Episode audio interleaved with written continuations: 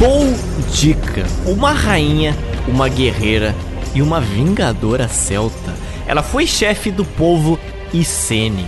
Ela foi responsável por liderar uma das maiores rebeliões de povos celtas bretões contra os romanos na Grã-Bretanha no século I depois de Cristo. Movida por um sentimento de revolta, combinado com um desejo de vingança por ter sido brutalmente humilhada pelos romanos, Boudica iria incendiar as três principais cidades romanas instaladas na Inglaterra a atual Londres, a atual Colchester e a atual St. Albans. Nascida no leste da Inglaterra, atual cidade de Norfolk, a sua raiva imparável contra os romanos levou à sua ascensão política e à sua ascensão militar, mas isso também se tornaria no seu maior empecilho. Afinal, já dizia um sábio homem que vendia churros no México. A vingança nunca é plena. Mata a alma e a envenena. Aqueles que são movidos pela vingança,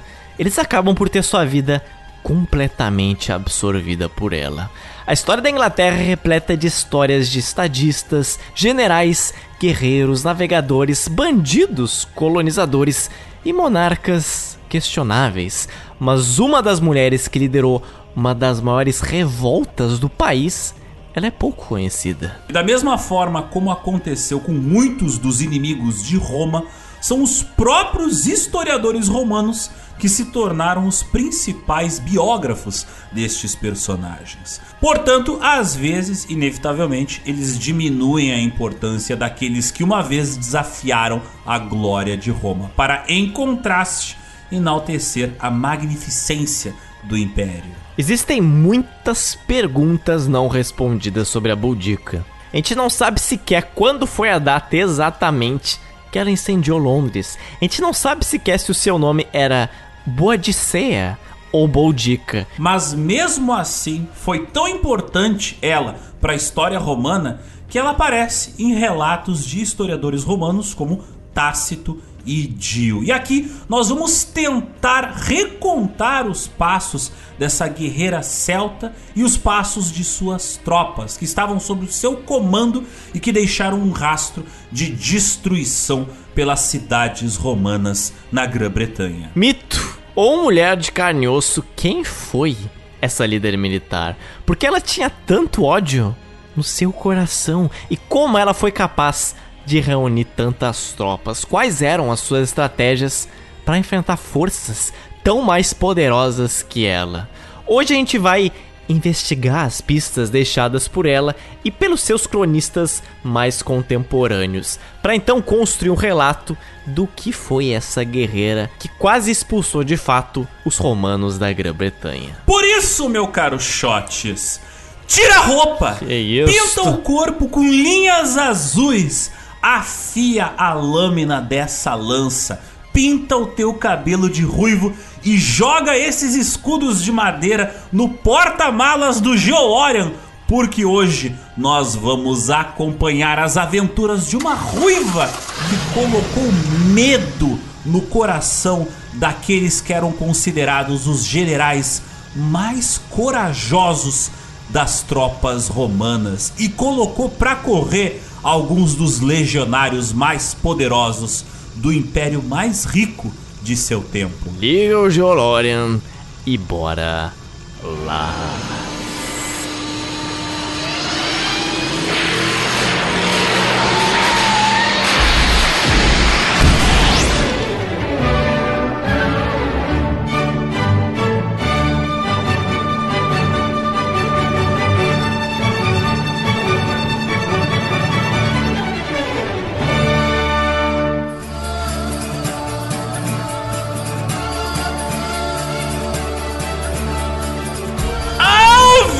Ouvintes! Bem-vindos a mais um episódio do GeoPizza, o podcast quinzenal de histórias políticas atuais e atemporais. Afinal, toda história ela acaba em pizza. Meu nome é Alexander Maximilian Demosso, editando em latim este podcast no Premiere Pro. E não ao meu lado, mas sim já transportado para a terra dos bretões, preparado para se banhar em sangue de romanos e tornar ruivos os seus cabelos platinados, está o nosso guerreiro da informação, o queridíssimo Rodrigo Zotes. E é claro, aqui, para alegria de muitos ouvintes, a gente está finalmente e novamente falando de rainhas vingadoras e de romanos. Ou seja, eu recebo aqui um combo, dois sabores em uma mesma pizza. E muito popular foi a nossa pauta sobre a antiga líder militar vingadora, a Olga de Kiev. Logo,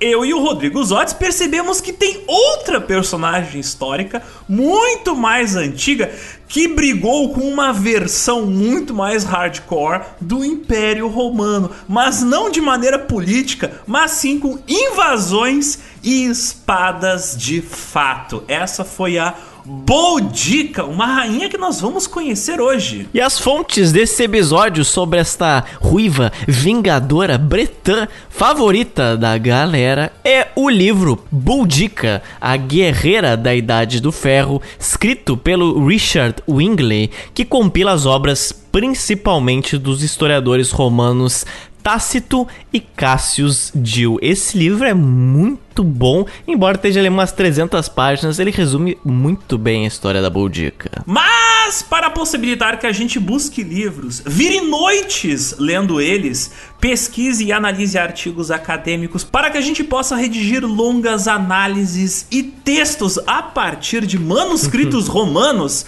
para que a gente possa alimentar as nossas mentes com tonelitros de PDFs e audiobooks, é claro, nós precisamos de ajuda, Zotes. Hum. Sozinhos não fazemos nada. Não conseguimos, não somos romanos. Para que a gente consiga aqui inspecionar lâminas antigas, para que a gente visite virtualmente sítios arqueológicos. Não, não, não, não, não. Você foi até o sítio arqueológico, Zotes. Eu sei Denúncia. que você saiu do Denúncia. Brasil para visitar a Europa para conhecer pessoalmente a Boldica. Exatamente. Eu fui lá ver ela, ela está viva até hoje. Bater na porta dela. Tomamos um chá da 5, tipicamente britânico ali, tomamos um cafezinho e agora estamos andando aqui na Oxford Street. Mas o fato é que para possibilitar a gente fazer tudo isso, pra gente adquirir fardos de Monster e toneladas de café forte, que resulta aqui nesta maravilhosa pauta um tanto comprida, como vocês devem estar tá vendo, né? A contribuição dos nossos maravilhosos ouvintes é fundamental. Portanto, dá uma olhada no nosso apoia.se, no nosso PicPay e no nosso Patreon, pois é muito baratinho para ajudar a gente. A primeira faixa de apoio do GeoPizza custa apenas Dois, dois reais. reais. Só dois humildes reais. E você ajuda a construir essa pizza de informação quentinha e cheirosa. Eu brinco com os Otis que, por causa da inflação, nunca fica mais caro, sempre fica mais barato ajudar o GeoPizza, porque o dinheiro está sempre desvalorizando e a gente nunca aumenta a faixa mínima de apoio. Então sempre vai se tornar mais fácil você ajudar o GeoPizza. Só dois reais. É verdade. Eis um fato. Eis um fato. Nada fica mais barato no Brasil, só ajudar a GeoPizza. Exatamente, mas a gente continua se ferrando aqui, pois nós pagamos igual. Mas, ao apoiar este podcast, o que, que o ouvinte hum. ganha em contrapartida? O que muda na vida do ouvinte que se torna um apoiador da gente? O ouvinte, ele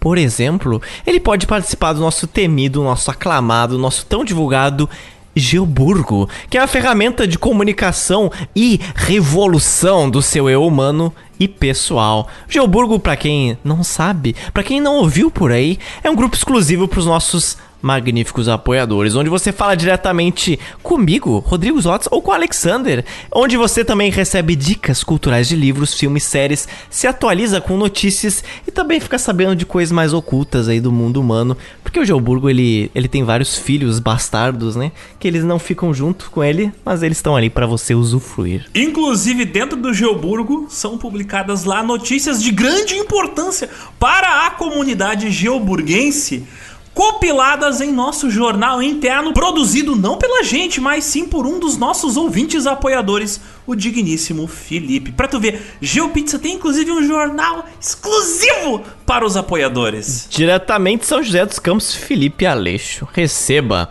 Tem até gente que compartilha suas histórias de, de dor, seus tutoriais de amor, ou o que não fazer numa história de amor, né?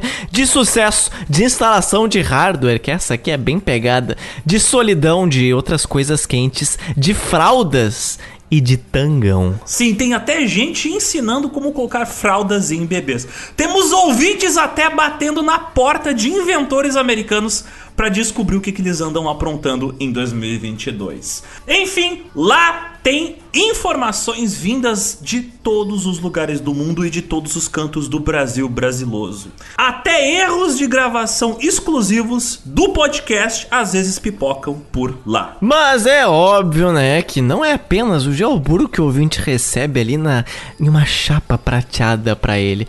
Porque você também pode ajudar o GeoPizza, por exemplo, através da nossa lojinha virtual que tem no nosso site ou no Shopee. Mas aqueles que apoiam o Gel, esses aí recebem ali de barbada, podem, né, participar do nosso famoso, como é que é o nome dele, Alexander? O famoso jogo do bicho. Porque através de um pix quase simbólico, você pode levar para casa mapas enormes feitos ou realçados por nós, inclusive canecas feitas pela gente, que é adquirindo isso aqui, você faz uma baita ajuda no nosso projeto. Último vencedor, inclusive, de um sorteio de um mapa de 104 centímetros de extensão, tá bom? 104 centímetros de altura, esse mapa deu muito trabalho para fazer. Receba Daniel de Curitiba. Já, já está a caminho dele, deve estar chegando nos próximos dias, junto com uma caneca belíssima. Então tá aí, quem sabe você é o próximo. Produtos que estão disponíveis a um valor bem mais barato para os apoiadores. Antes, chega de Cyber Celtic Rootless tributagem. E vamos agora unir através do áudio os dois lados do Atlântico. Você aí na terra dos bretões, eu aqui na terra da confusão.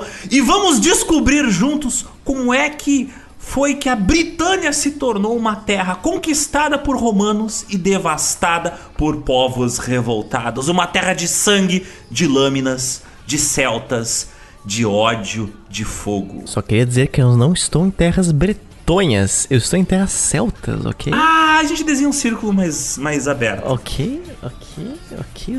O ouvinte não precisa saber onde você está especificamente. eu estou na ilha de Man. Man. Ilha de Man. Na ilha de Dude. Ilha de.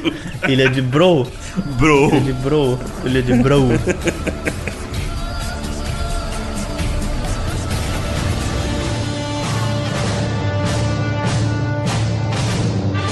Entrando na história da Boudica, a gente precisa explicar as nossas duas principais fontes para esse episódio. Esses foram os historiadores Cassius Gil e Tácito.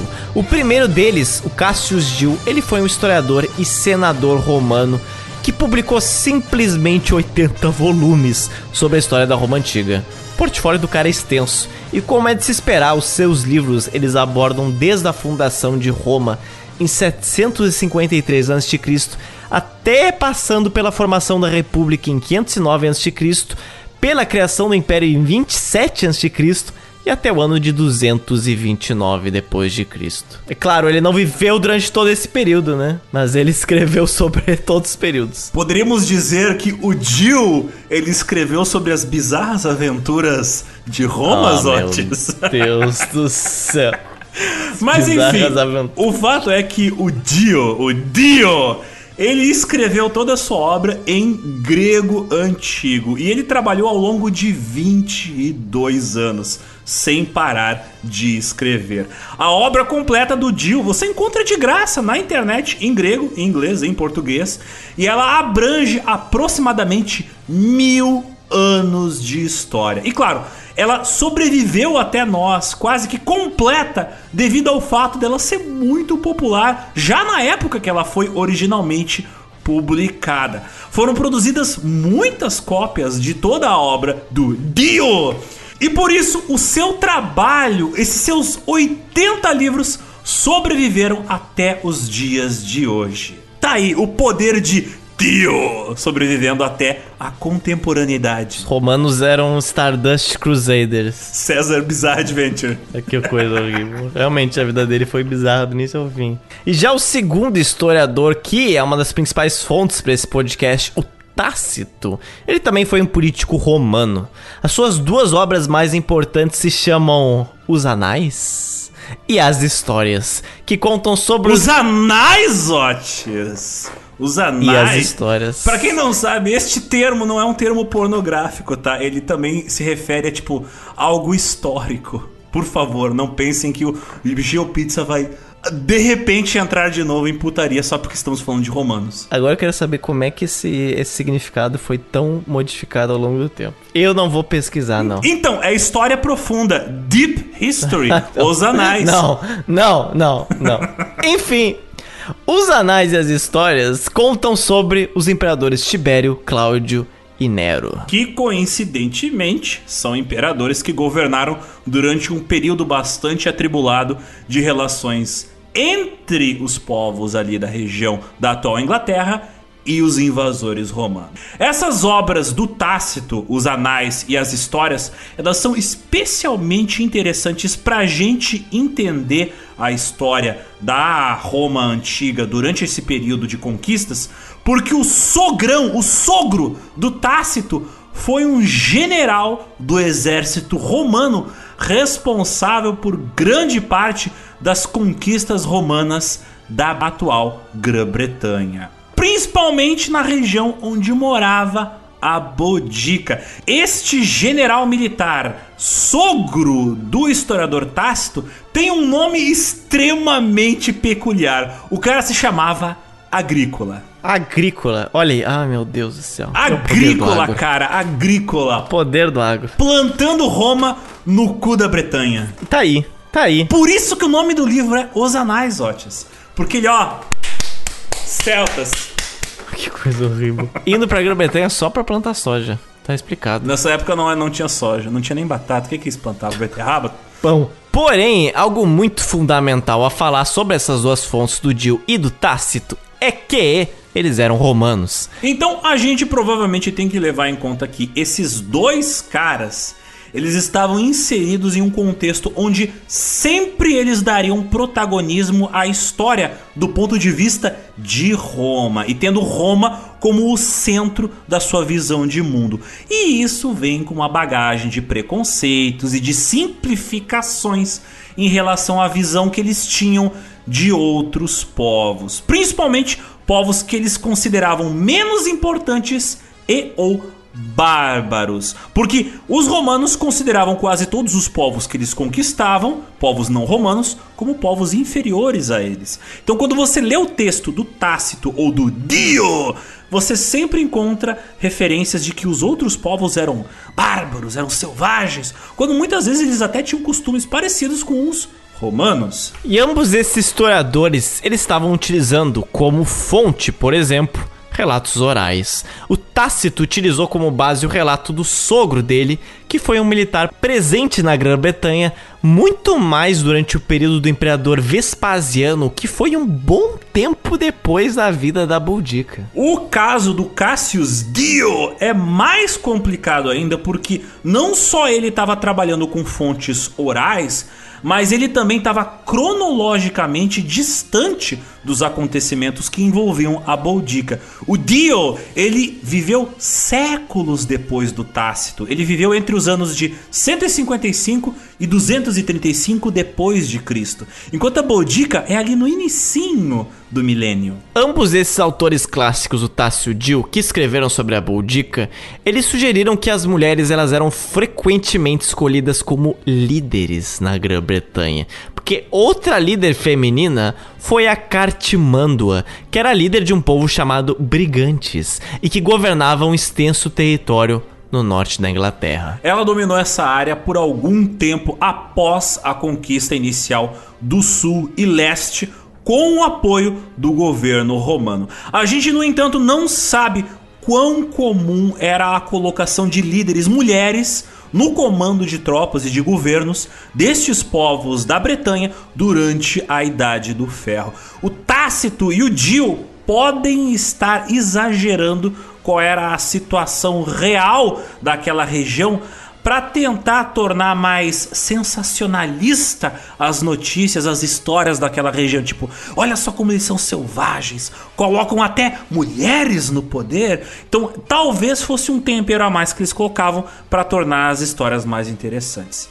Eles podem ter também enfatizado o quanto os bretões eram bárbaros, porque tipo, olha só, eles são tão selvagens que colocam mulheres na política e na guerra, eles não têm respeito por nada. Então não seria que o Tácito e o Dio são tipo feministas. Na verdade, talvez eles estivessem denigrindo a imagem dos bretões ao associar eles com povos liderados por mulheres. Mas o fato de você ter dois autores romanos que falam em diferentes épocas sobre a mesma personagem histórica mostra que ela de fato existiu e que ela sim causou impacto suficiente para se tornar muito relevante, digna de ser registrada por aqueles que estavam preocupados em contar o que de importante rolou na história de Roma.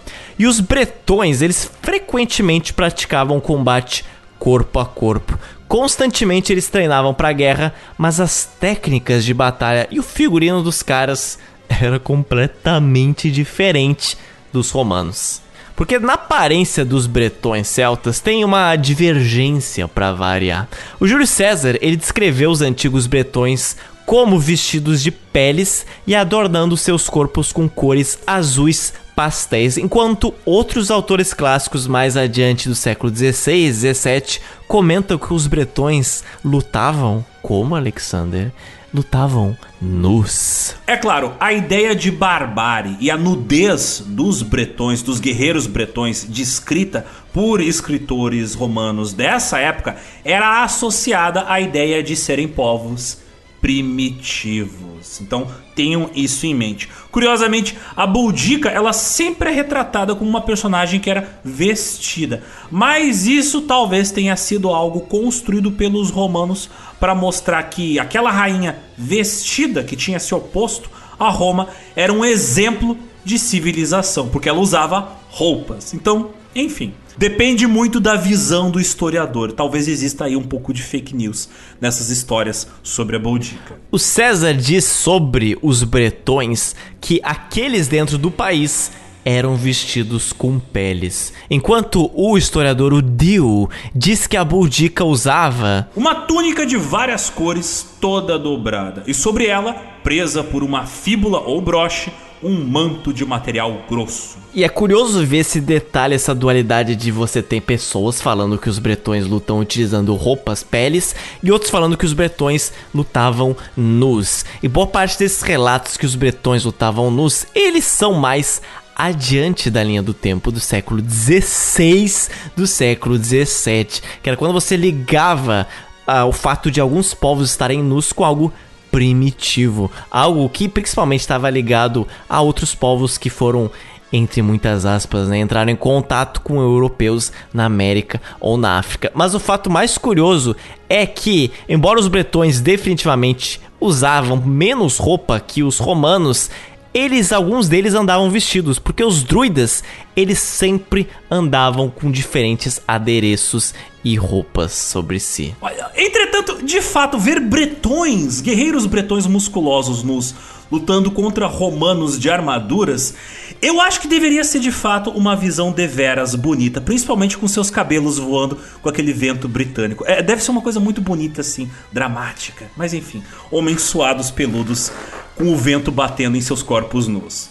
Fato é que as táticas de combate dos bretões não eram tão unificadas quanto as táticas de batalha dos romanos. Por exemplo, as legiões romanas avançavam utilizando formações de combate extremamente organizadas, divididas em tropas que tinham diferentes funções em um campo de batalha e mudavam de posição à medida que as batalhas se desenrolavam. Inclusive, você tinha generais que faziam parte de escolas de pensamento, existia todo um estudo da ciência das técnicas de batalha, de como você utilizar o comportamento do inimigo a favor de uma estratégia de guerra. Já existia toda uma tradição de conquista. A guerra era uma ciência para os romanos. É dito inclusive que eles são o primeiro exército moderno, porque eles são o primeiro exército organizado como os exércitos são organizados hoje em dia. Já os bretões eram um pouco diferente. A gente já citou que eles tinham o costume de serem povos que se uniam, se aglutinavam no momento que tinha um inimigo em comum, né? Todos aqueles povos se ajuntavam para lutar contra um inimigo maior quando era necessário. E eles tinham o costume de atacar diretamente, avançando em frente como uma força avassaladora. Eles iam como um martelo, tipo, eles aplicavam força, nem sempre estratégia no campo de batalha. E isso iria eventualmente ser um problema para eles no futuro. Roma tomou conhecimento da Grã-Bretanha pela primeira vez durante as campanhas de Júlio César na Gália em 57 a.C. Gália que hoje é uma região parte da França. E a partir daí o Júlio César ficou muito interessado nessa tal de Grã-Bretanha. E alguns estudiosos sugerem que ele criou uma expedição de invasão porque ele acreditava que os bretões celtas estavam ajudando os gauleses contra os romanos na Guerra da Gália. No entanto, outros parecem sugerir que o César realmente não acreditava em nada disso, e ele só usou esse argumento para obter apoio político e popular para justificar sua invasão da Grã-Bretanha. É, o fato é que o César nessa época estava a mil, ele estava vendo, ó, Estou tendo apoio político em casa para continuar minhas conquistas militares. Essas conquistas militares me trazem bastante benefício uh, financeiro, bastante prestígio dentro da sociedade romana. Por que não conquistar mais um territóriozinho? Por que não pegar uns barcos, atravessar o mar e ver o que tem do outro lado do Canal da Mancha? Hum? Hum. O que tinha lá, bretões nus.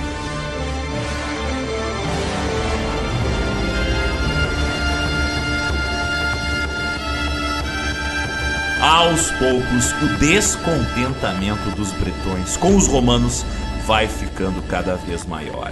Embora a rebelião de Budica seja a mais famosa revolta dos bretões contra os invasores romanos, houve uma outra enorme insurreição que aconteceu antes dela, que embora tenha falhado também, mostrou aos bretões que era sim possível expulsar os romanos. Sim, os bretões nunca aceitaram muito bem os romanos roubando as suas terras. E obviamente, isso iria uma hora ferver e soltar fumaça. Para muitos povos, estes romanos, eles eram literalmente uma roubada.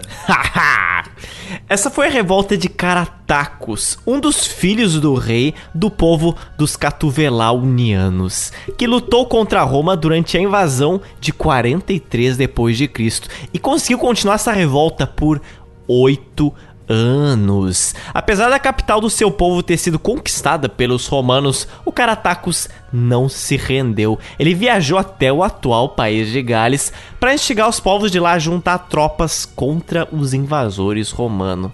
Essa região da Grã-Bretanha, ocupado pelo povo dos Silures, no Gales, tinha sido praticamente intocada pela influência romana. Até então, né? E por isso não tinha motivo nenhum para ceder à autoridade romana. Então Caratacus foi lá no Gales falar, galera, agora é hora de expulsar os romanos daqui. O próprio governador romano, o Publius Ostorius Scapula, percebeu que não tinha nada que ele pudesse oferecer para fazer os Silures um povo cliente dos romanos. Ou seja, o rebelde, o líder rebelde, Caratacus, reuniu mais povos galeses para seguir ele em sua batalha e começou a atacar lentamente as forças romanas. Mas ele nunca venceu nenhuma batalha em toda a sua longa revolta que durou oito longos anos de guerrilha. Mas um dos motivos da revolta de Caratacus ter se estendido por tanto tempo, oito anos, é porque ele ganhou o apoio de povos que nunca tinham enfrentado o verdadeiro poder dos militares romanos. E eles não sabiam do que, que as legiões romanas eram capazes de fazer no campo de batalha. Para você ter uma ideia, ninguém do povo Catuveulani seguiu o Caratacus quando ele fugiu para o atual país de Gales, porque eles já tinham testemunhado a força do exército romano e sabiam que lutar contra eles era basicamente inútil. Os galeses de Gales sem saber de nada das táticas e do número das tropas romanas, foram para esse confronto acreditando que poderiam ter uma chance de vencer os estrangeiros. E no ano de 50 depois de Cristo, depois de oito anos de rebelião, o Caratacus foi capturado e enviado para Roma. Cara, o cara foi sequestrado como um bicho e levado para um zoológico. Mandado para a Península Itálica, né?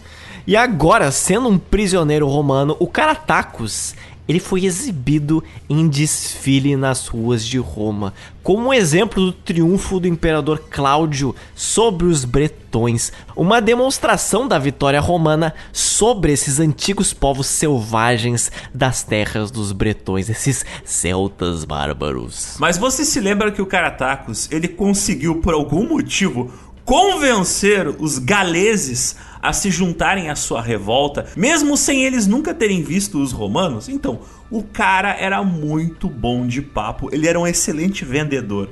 E ele tinha tanta eficiência em sua capacidade de convencer os outros que, em um discurso apaixonado que ele fez na presença do próprio imperador romano, o Caratacus conseguiu ganhar o perdão do imperador não só para si, mas também para sua família, que agora não foram mais condenados à morte. O imperador Cláudio permitiu então que o Caratacos, sua mulher e seus filhos pudessem viver livremente, porém no exílio. Eles agora iriam viver na cidade de Roma pelo resto das suas vidas. Loucura, loucura. Mas mesmo perdendo para os romanos, de certa forma o Caratacus ele foi bem sucedido naquele movimento. Porque conseguindo durar tanto tempo sem ser capturado, oito anos, Caratacus ele mostrou aos bretões que se ele, um comandante militar de certa forma fracassado, pudesse gerar tanto incômodo para os invasores romanos, talvez um comandante ali mais capaz pudesse enfim derrotar os romanos.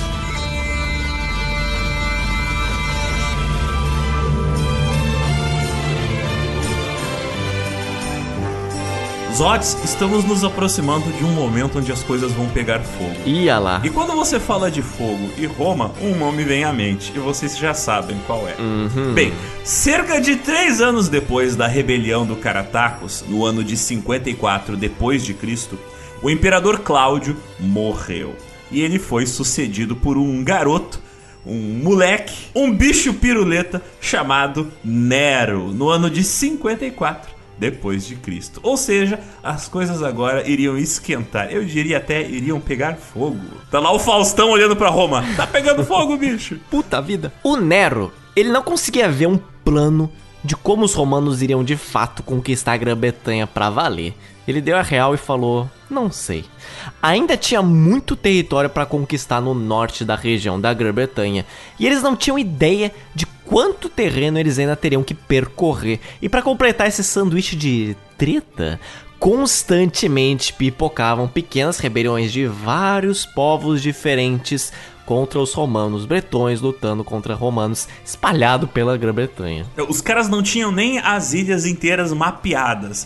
Uh, séculos depois ainda não teriam mapeado, nessa época menos ainda, então, porque eles não podiam viajar pro norte. Não tinha como viajar para lá, porque era perigoso. Mapeado mesmo, você tinha até a meiuca ali da Inglaterra, mas pro norte, meu filho, realmente tem muita ilha a partir do norte da Grã-Bretanha, mas muita ilha mesmo. Boa sorte mapeando aquilo lá, viu? Ainda mais descobrir quem mora lá. Então, quando eles descobriam quem morava lá, eles normalmente morriam. Então, é, então. complicado. Roma estava gastando muito dinheiro para manter tropas nessa terra perigosa e complicada. Mas esse investimento já não estava gerando lucro. Manter exércitos lá ocupando aquela região gastava muito dinheiro dos cofres públicos romanos.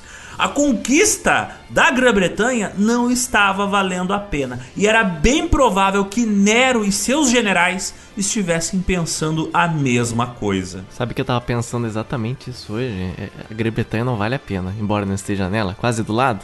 Quando eu pedalo e vem um vento desgraçado, eu penso isso aqui não vale a pena. Acho que o Nero pensava a mesma coisa. Eu entendo. Então, coloca moinhos em tudo e daí vale a pena. Não tem moinhos essa porra! Não tem! Deveria ter. Não tem, não tem, não tem. Podiam fazer de pedra, mas mesmo assim não fizeram.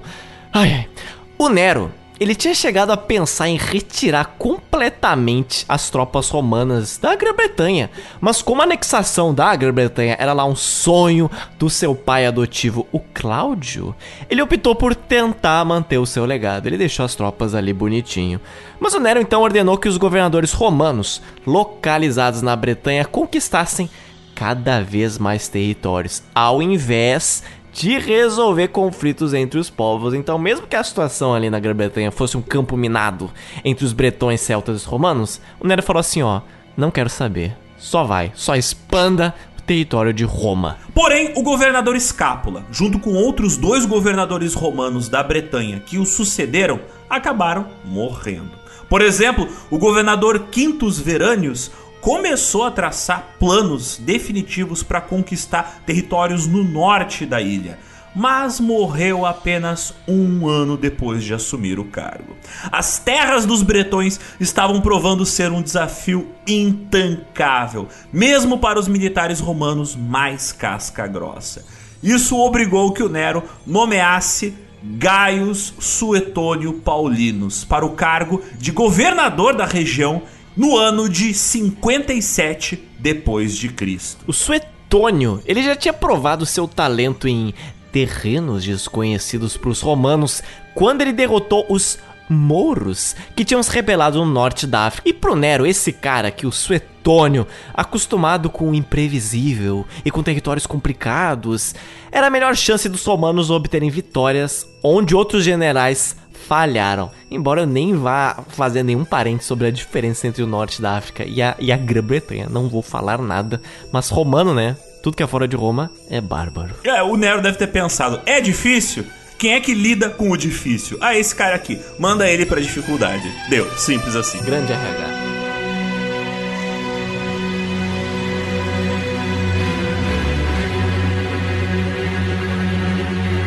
No ano de 59 depois de Cristo, o marido da rainha Boudica, o rei Praçutagos, morreu, mas deixou para trás um testamento declarando que a rainha Boudica deveria ser a nova rainha responsável agora por administrar, governar a capital dos Iceni, a cidade de Venta e Cenorum.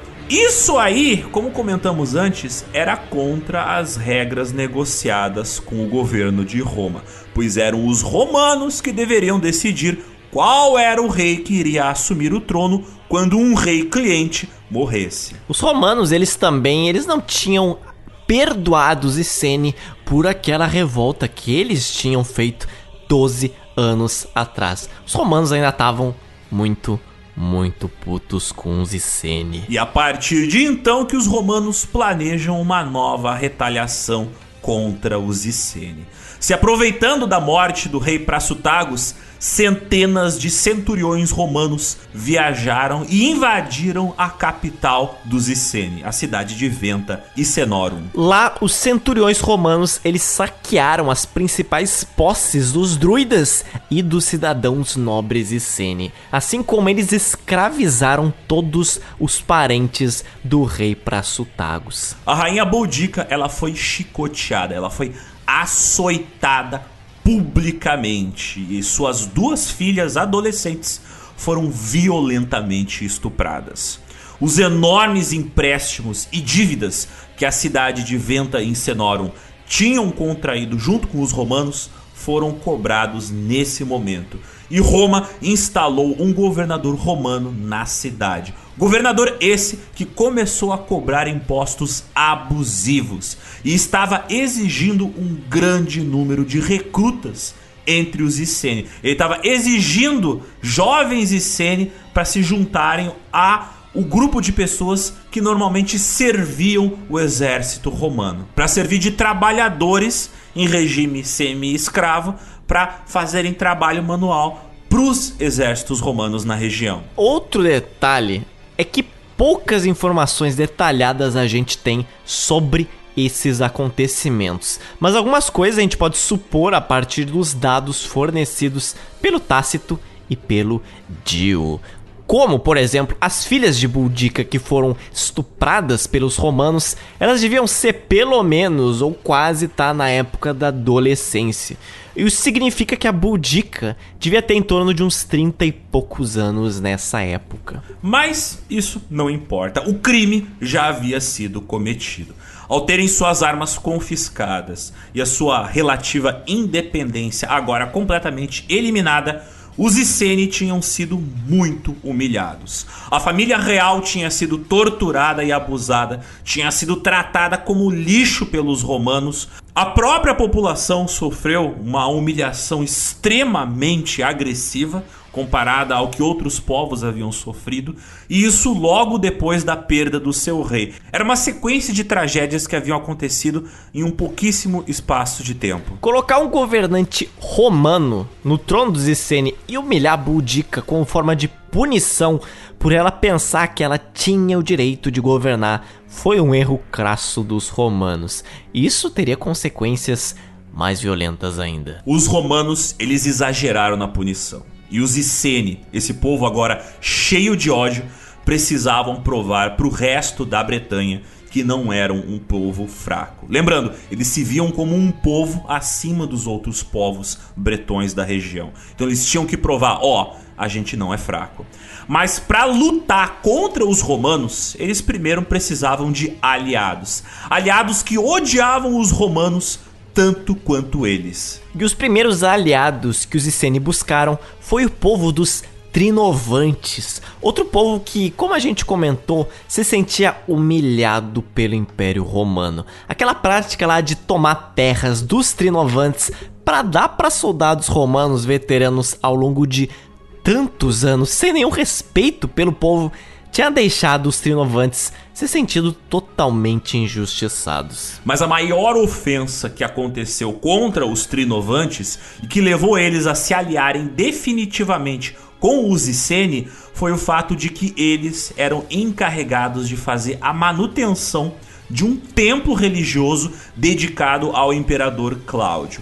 Esse prédio, esse templo, havia sido construído em um território dos Trinovantes. Não só eles eram dominados por Roma, como eles tinham perdido terras para os romanos, como eles ainda tinham que cuidar do símbolo do domínio romano erguido em seu território. Isso aí já era desaforo demais. E assim como os Essenes se consideravam merecedores de respeito por parte dos romanos, os Trinovantes também achavam que mereciam um tratamento especial, porque tinham demonstrado um sentimento pró-romano e como recompensa, eles tinham recebido um acordo no qual foi prometido que as tropas romanas iriam garantir que um povo rival a dos Catuvelauni não seria mais um incômodo para os Trinovantes. Mas assim como aconteceu para os Essene, os romanos, os romanos não mantiveram as suas promessas com os Trinovantes. Assim, eles decidiram que para retornar à sua antiga glória era preciso se juntar a essa revolta. Estamos agora no ano de 61 depois de Cristo, e os Iceni, junto com os Trinovantes, começaram a planejar a sua revolta. Mas de nada adiantava ter o apoio de tropas aliadas se os romanos estavam espalhados por todas as partes, por todo o lugar, como se fosse uma peste, como um fungo. Uma revolta dos bretões só seria possível se surgisse uma fraqueza no território dominado. Esses povos, eles conheciam o poder das legiões romanas e mesmo acreditando na sua causa, sabiam que a rebelião não duraria lá muito. Os romanos eles tinham fortes espalhados por todo o lugar e uma excelente rede de mensageiros. Qualquer revolta que acontecesse rapidamente chegaria nos ouvidos do governador, o Suetônio, que ordenaria o envio de um grande número de tropas do exército romano na direção desses bretões revoltosos. Mais um dia, a oportunidade que os revoltosos estavam esperando apareceu. Acontece que os druidas que viviam no norte do atual país de Gales já eram um problema enorme para os romanos e nesse momento precisavam ser combatidos. Os druidas eram conhecidos dos romanos desde a época da primeira expedição do César, há mais de um século atrás. E eles foram responsáveis por propagandear muito do sentimento anti-romano que existia nas regiões do norte da Britânia. Então é exatamente isso que você está ouvindo, meu ouvinte. Os druidas, os magos bretões, eles representavam uma enorme ameaça pro Império Romano. Não é à toa que posteriormente eles iam inspirar tantas histórias como Merlin das lendas arturianas. Os druidas, eles usavam sua posição como figuras religiosas e seus supostos poderes mágicos para convencer os moradores de suas comunidades a se rebelar contra os romanos. A gente já tinha comentado que esses druidas, por causa da sua importância religiosa dentro dos seus povos, eles eram muito respeitados. E por isso, quando eles faziam essa campanha, entre aspas, publicitária anti-romana, eles eram muito bem sucedidos em estimular pequenas rebeliões contra os romanos. E isso estava se tornando um prego no sapato dos governadores romanos por décadas. Os druidas estavam incitando os bretões à batalha, alegando que era pela vontade divina de seus deuses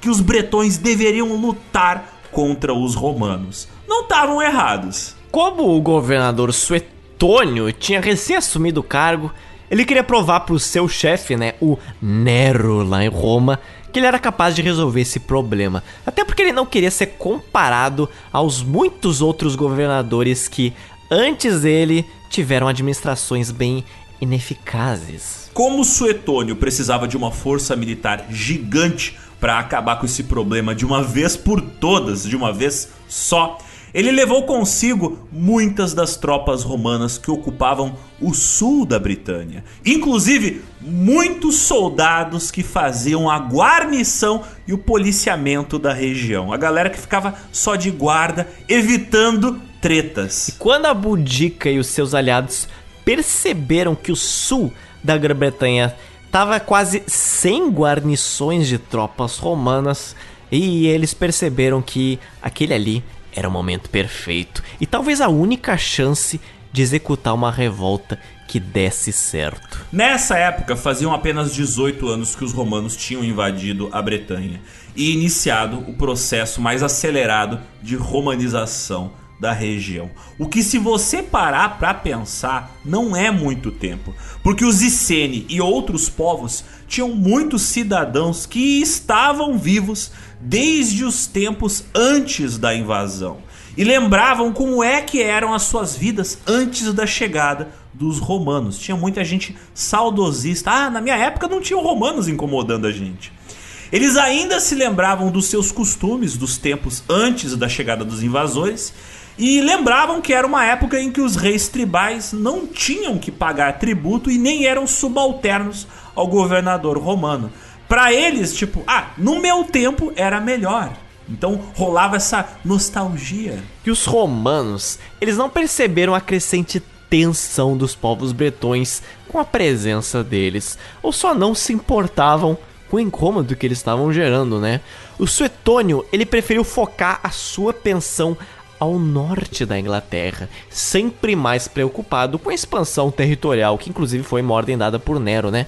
E ele moveu tropas sem imaginar que era um perigo deixar o sul desprotegido. Os romanos eles estavam tão ocupados com o pensamento de controlar o mais rápido possível aquela ilha que na sua pressa eles não levaram em conta que talvez os bretões estivessem vendo como crimes as atitudes que os romanos viam apenas como decisões administrativas, burocráticas. Tipo, ah, estuprar as filhas de uma rainha é apenas uma decisão burocrática. Obviamente, para os romanos não era nada. E para os Iceni e outros povos bretões, aqueles crimes cometidos pelas tropas romanas era um negócio imperdoável, eles precisavam se vingar. A genialidade da Boudica estava em se apropriar dessa raiva que crescia entre praticamente todos os povos da região, usando esse sentimento anti-romano para unir os povos bretões celtas, antes incapazes de trabalhar juntos,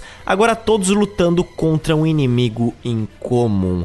Roma. E com o sul desprotegido pela expansão territorial do norte, era só questão dela comandar uma revolta, onde era o ponto fraco dos romanos, onde era a região que tinha o um menor número de tropas, sul da Grã-Bretanha, sul da Inglaterra. Enquanto Suetônio estava a centenas de quilômetros de distância e as cidades romanas mais importantes do sul ficaram sem defesas, ficaram vulneráveis, a Buldica agora contava com uma tropa de cerca de 120 mil homens.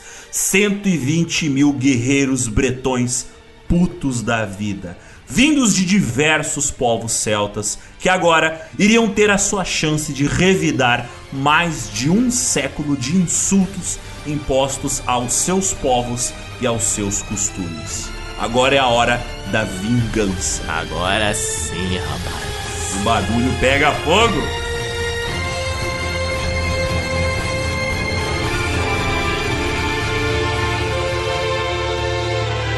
A Boudica, comandando um exército composto pelos Icene e os Trinovantes, tinha em suas mãos uma força avassaladora. E claro que, assim como em um filme épico até mesmo, ela tinha que dar um discurso bonito, heróico para aqueles seus guerreiros prestes a avançar na direção da sua primeira batalha. Nos textos escritos pelo historiador Dio, o discurso de Boudica é dividido em três capítulos diferentes, cada um focando em um aspecto diferente. O primeiro capítulo fala da maneira horrível como os romanos tinham tratado os povos da região. Boudica afirma que os bretões foram enganados pelas promessas sedutoras dos romanos a Boudica também discursou sobre os impostos anuais que eles tinham que pagar aos romanos, dizendo: Como seria melhor ter sido vendido aos senhores de uma vez por todas, do que, possuindo títulos vazios de liberdade, ter que pagar resgate todos os anos. Mesmo morrer tem custos para eles, por causa das taxas que depositamos até pelos nossos mortos. Entre o resto da humanidade, a morte liberta mesmo aqueles que são escravos de outros.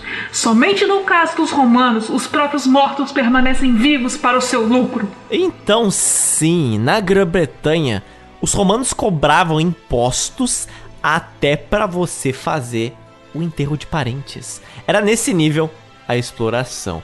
E aqui a gente sabe que, ah, imposto, os romanos eles não estavam convertendo essa grana dos tributos em água canalizada ou em rua pavimentada, ao menos não para os bretões, né? Porque essa grana estava indo para a boa e velha Roma.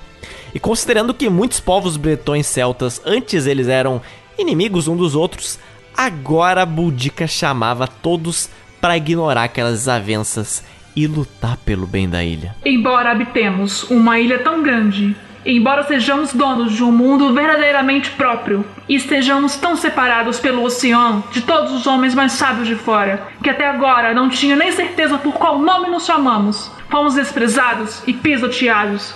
Embora não tenhamos feito antes, deixe-nos fazer agora, meus compatriotas, amigos e parentes, pois considero todos vocês meus parentes, visto que vocês habitam uma única ilha e são chamados por um nome comum. Cumpram com o nosso dever, enquanto ainda nos lembramos do que é a liberdade. No mesmo discurso, a Boudica afirma que os romanos eram um bando de medrosos, porque eles usavam armaduras e eles erguiam fortalezas para se proteger, enquanto os bretões, mais corajosos, eles preferiam lutar só com peles, quase nus e tradicionalmente não tinham fortificações. Ela também teria afirmado que as suas táticas de guerrilha eram muito superiores, porque os romanos não podem perseguir ninguém por causa de sua pesada armadura, nem ainda fugir, e se alguma vez escaparem de nós, irão se refugiar em determinados lugares. Onde irão se esconder, como se estivesse se colocando em uma armadilha. Como eles tinham a vantagem de né, jogar em casa, por assim dizer, os bretões sabiam onde era melhor lutar e tinham a capacidade de entrar e sair dos campos de batalha muito rapidamente. E além disso, a Boudica afirmou que os romanos não eram tão fortes quanto os bretões, devido à diferença dos estilos de vida. A Boudica teria dito que eles não podem suportar fome, sede, frio ou comer como nós. Eles exigem sombra e cobertura. Eles exigem pão fofinho, vinho e azeite de oliva. E se alguma dessas coisas lhes falta, eles perecem. Para nós, qualquer erva ou raiz serve como pão. O suco de qualquer planta nos serve como óleo.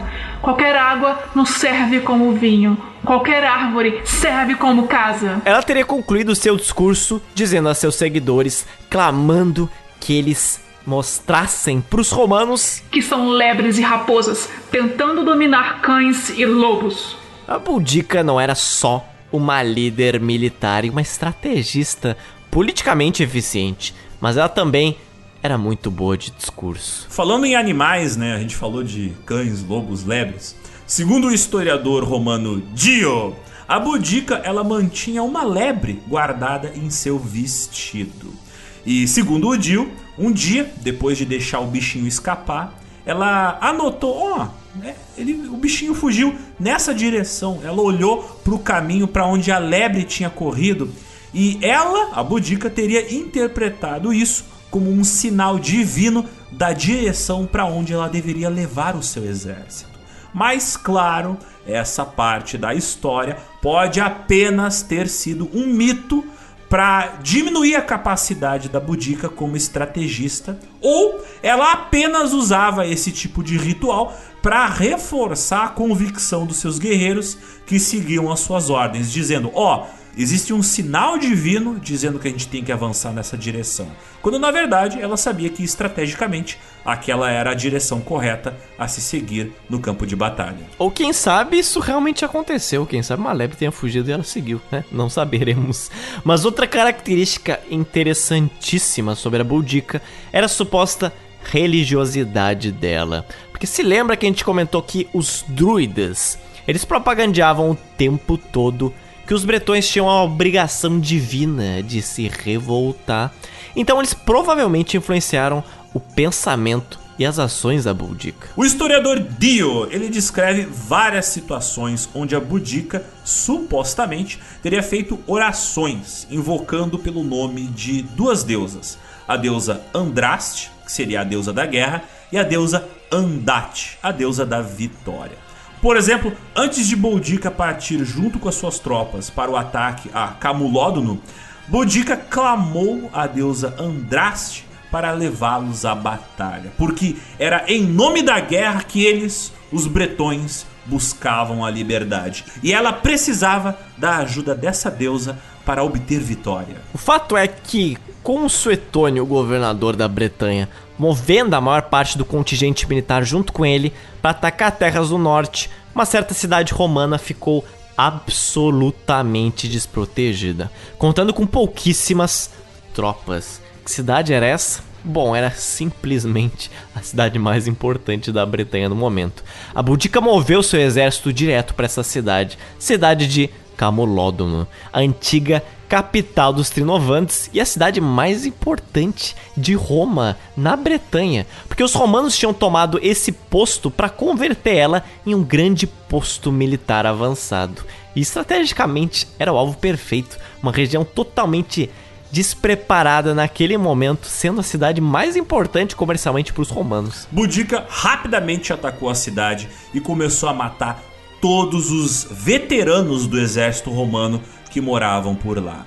Devido ao grande número de guerreiros e as suas táticas de ataque surpresa, não houve nem tempo e nem gente suficiente para organizar uma defesa contra o ataque das forças de Boudica.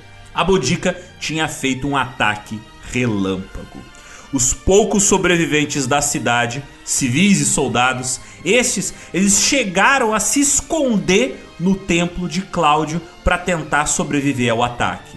Mas isso não ia dar muito certo. Como Suetônio tinha movido já a maior parte do exército para longe, os sobreviventes pediram ajuda ao procurador, o Catus Decianus, para ele enviar alguma ajuda que desse. Mas infelizmente para eles, no entanto, o Decianus mandou só 200 homens, equipados só com armas comuns. Os soldados e sobreviventes romanos estavam totalmente despreparados, confiando na proteção apenas do templo. Eles não construíram nenhuma defesa no templo e não tentaram evacuar nenhuma mulher, criança ou idoso. Não tinha como essa história terminar de outro jeito. Depois de um cerco que durou cerca de dois dias, o templo de Cláudio foi queimado por ordens de Boudica e terminou completamente destruído, com todo mundo que estava dentro morrendo incinerado. O historiador Tácito nos conta que parecia fácil destruir o assentamento, pois não tinham paredes. Esse era um assunto que os comandantes romanos, pensando em amenidades e não em necessidades, haviam negligenciado. Nesse momento, sem motivo aparente, a estátua da vitória em Camulódromo caiu, com as costas viradas, como se estivesse fugindo do inimigo. Mulheres delirantes cantavam sobre a destruição que ocorria. Gritavam que na casa do senador local se ouviram gritos estranhos. O teatro ecoou com gritos. Um povoado fantasma foi visto em ruínas. Uma cor vermelho sangue foi vista no mar também. E formas como cadáveres humanos deixadas pela maré vazante foram interpretadas esperançosamente pelos bretões, porém com terror pelos colonos. Ainda hoje, quase dois mil anos depois da destruição de Camulódromo, as cicatrizes do ataque de Boudica são claramente visíveis para quem inclusive quiser descobrir cavando o chão da cidade. As camadas do solo que correspondem a esse período histórico são totalmente pretas, porque pretas simples, tingidas pelas cinzas do incêndio devastador da Boudica. Exatamente isso. Cinzas e pedaços de madeira carbonizada podem ser encontradas em praticamente todas as grandes escavações arqueológicas feitas na cidade nas últimas décadas, o que nos mostra que o furioso exército de Boudica tinha um plano sistemático de destruir cada um dos edifícios erguidos pelos romanos provavelmente com o objetivo de obliterar qualquer indício da presença do Império Romano na região. Eles queriam formatar a cidade de Camulódono e, pelo jeito, conseguiram. E para os curiosos que querem saber se Camulódomo ainda existe, sim, Camulódomo ainda existe de certa forma. Ela é considerada uma das cidades mais antigas da Inglaterra e ela é a cidade de Colchester. Se você tiver a oportunidade de visitar tal lugar, você ainda vai encontrar ruínas de edificações romanas muito bem preservadas, mas a maior parte delas, elas são obras erguidas depois desse acontecimento da Boudica de 60 depois de Cristo. Mas voltando ao campo de batalha, o que Boudica não sabia é que Petílios Cereales, o comandante da nona legião, a Legio Nona Hispana, estava a caminho de Camulódono para tentar ajudar as tropas romanas sobreviventes. Essa legião já tinha bastante experiência no campo de batalha, lutando contra os bretões, pois já havia se envolvido na supressão desses povos em outras regiões. Portanto, provavelmente parecia mais do que suficiente enviar só uma legião, especialmente uma legião experiente em lidar com esse tipo de problema, para esmagar mais uma rebelião, considerando que todas as outras rebeliões que tinham acontecido antes dessa foram facilmente derrotadas por só um pequeno número de tropas romanas. As legiões romanas eram compostas por cerca de 10 mil soldados, metade de legionários e metade de auxiliares. Mas novamente os romanos estavam subestimando a raiva acumulada dos bretões. O exército da Boudica era muito maior e tinha muito mais sangue nos olhos. Boudica enfrentou a nona legião em uma batalha brutal e obteve uma vitória decisiva, derrotando as tropas de Cereales ao esmagar toda a sua infantaria, sendo que dessa nona legião sobrou apenas uma pequena parte da cavalaria, que era quem conseguiu fugir a cavalo do campo de batalha. Por causa dessa destruição total da nona legião, Catus Decianus, o procurador que abastecia as forças romanas, ele fugiu e foi para o outro lado do Canal da Mancha, indo parar na Gália, atual França. Cereales, na sua pressa de acabar com a revolta, tinha subestimado a capacidade de comando das tropas de Boudicca e também tinha subestimado a capacidade dos bretões de se organizarem quando unidos pela raiva e liderados por uma excelente estrategista. Mas o ouvinte que conhece um pouco da capacidade da qualidade das forças armadas romanas deve estar se perguntando, né? Mas por que que os guerreiros da Boudica tinham tanto sucesso no campo de batalha. E a técnica favorita usada pelas tropas revoltosas da Boudica era da guerrilha. A guerrilha, que é uma estratégia atemporal praticamente, né? Se você escuta o gel, já sabe disso. Funciona aqui com a Boudica em 60 depois de Cristo, funcionou com a independência do Haiti no fim do século 18 e funcionou no Afeganistão e no Vietnã nas últimas décadas. Os bretões conheciam seu território muito melhor do que os invasores romanos. E assim, mesmo não estando tão bem armados, mesmo não tendo o melhor equipamento à sua disposição, eles conheciam o terreno e assim eles podiam fazer ataques estratégicos, entrando e saindo das florestas rapidamente para atacar os romanos de maneira cirúrgica. Na Batalha de Camulódono, por exemplo, apenas a cavalaria romana conseguiu fugir.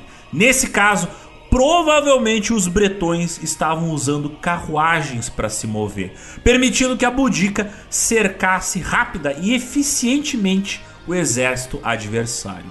Surpresa e velocidade de ataque eram fundamentais para o sucesso das tropas da Boudica. Assim como toda tática de guerrilha, os líderes das forças de resistência e a população local não efetuavam grandes ataques envolvendo um enorme poder militar, mas tinham uma rede de sabotadores e soldados que se passavam por civis. De qualquer maneira, o uso de táticas de guerrilha era a única maneira de atacar as fraquezas dos romanos. As forças romanas nessa época não tinham muita experiência em combater essas táticas de ataques rápidos envolvendo armadilhas. Eles estavam muito mais acostumados a se envolver em batalhas com outros grandes exércitos, de preferência em terrenos que favoreciam os romanos. O historiador romano Tácito nos informa o seguinte no 14 volume de sua obra, Os Anais. Os nativos gostavam de saquear e não pensavam em outra coisa. Passando por fortes e guarnições, eles foram para onde o saque era mais rico e a proteção era mais fraca. As mortes romanas e provinciais nos locais mencionados são estimadas em 70 mil, pois os bretões não levavam nem vendiam prisioneiros, nem praticavam trocas em tempos de guerra. Eles não podiam esperar para cortar gargantas, enforcar, queimar e crucificar, como se vingassem antecipadamente a retribuição que estava a caminho.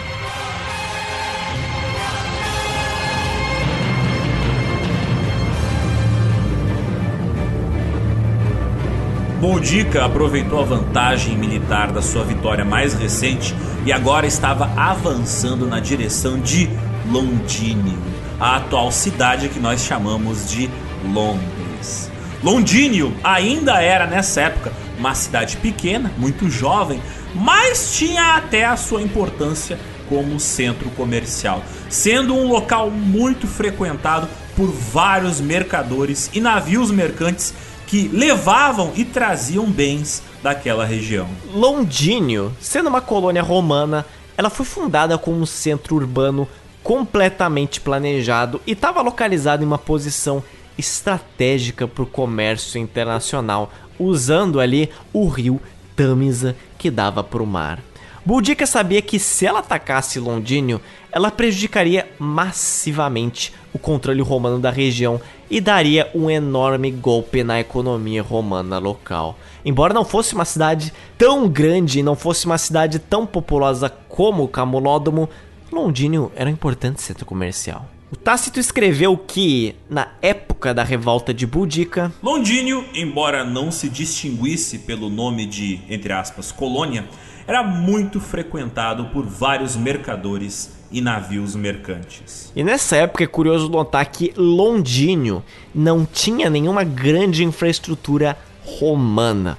Por exemplo, anfiteatros, banhos públicos ou fórum, aquele pacote completo romano não tinha nada disso lá. Era uma Londres, obviamente, muito diferente do que você imagina, né?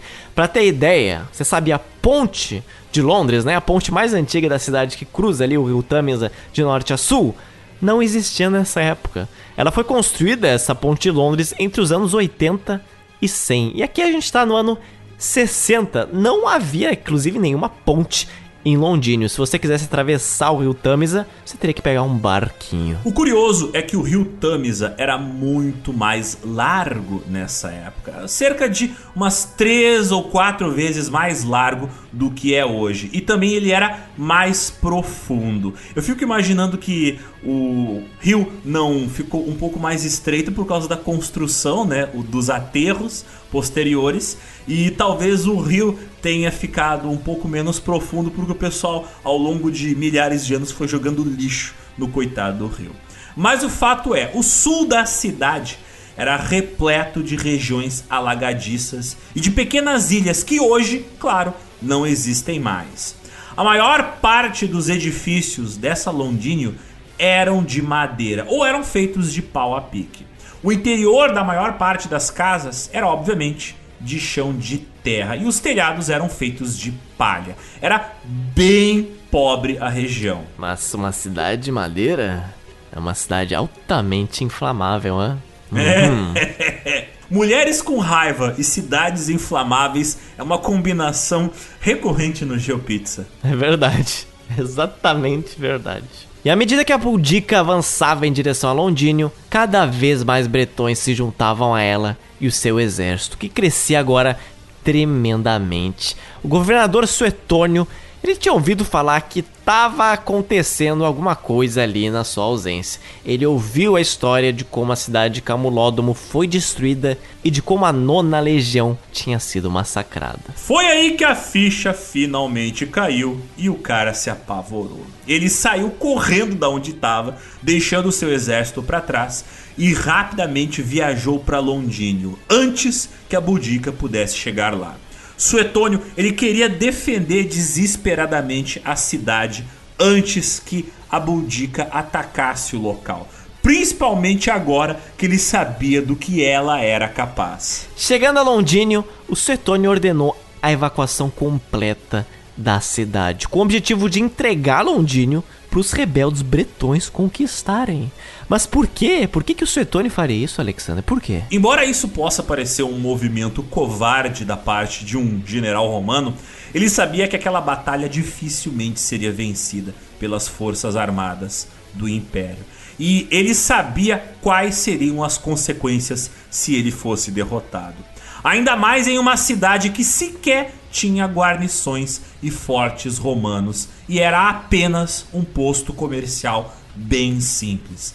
Era mais uma questão de preservar a imagem dos romanos. Se ele, o Suetônio, se envolvesse em uma batalha em Londínio e ele fosse derrotado, a humilhação para o exército romano ia ameaçar o controle de toda a região. E mais povos rebeldes, sabendo da derrota romana, iriam somar mais tropas ao já perigoso exército da Boudica. Além do dano à sua reputação, não teria exército grande o suficiente nas proximidades para recuperar a região em tempo rápido o suficiente. Os romanos precisariam assim sacrificar uma cidade para não perder ilha inteira. Infelizmente, embora Suetônio tenha fugido de Londínio com todos os cidadãos que tiveram tempo de pegar os seus trapinhos, suas maletas e sair correndo, ainda assim alguns londínios ficaram para trás. O historiador Tácito nos conta que aqueles que foram acorrentados ao local pela fraqueza de seu sexo, ou pela enfermidade da idade, ou pelas atrações do lugar, foram cortados pelo inimigo. Assim como ela fez em Camulódono, sob as ordens de Boudica,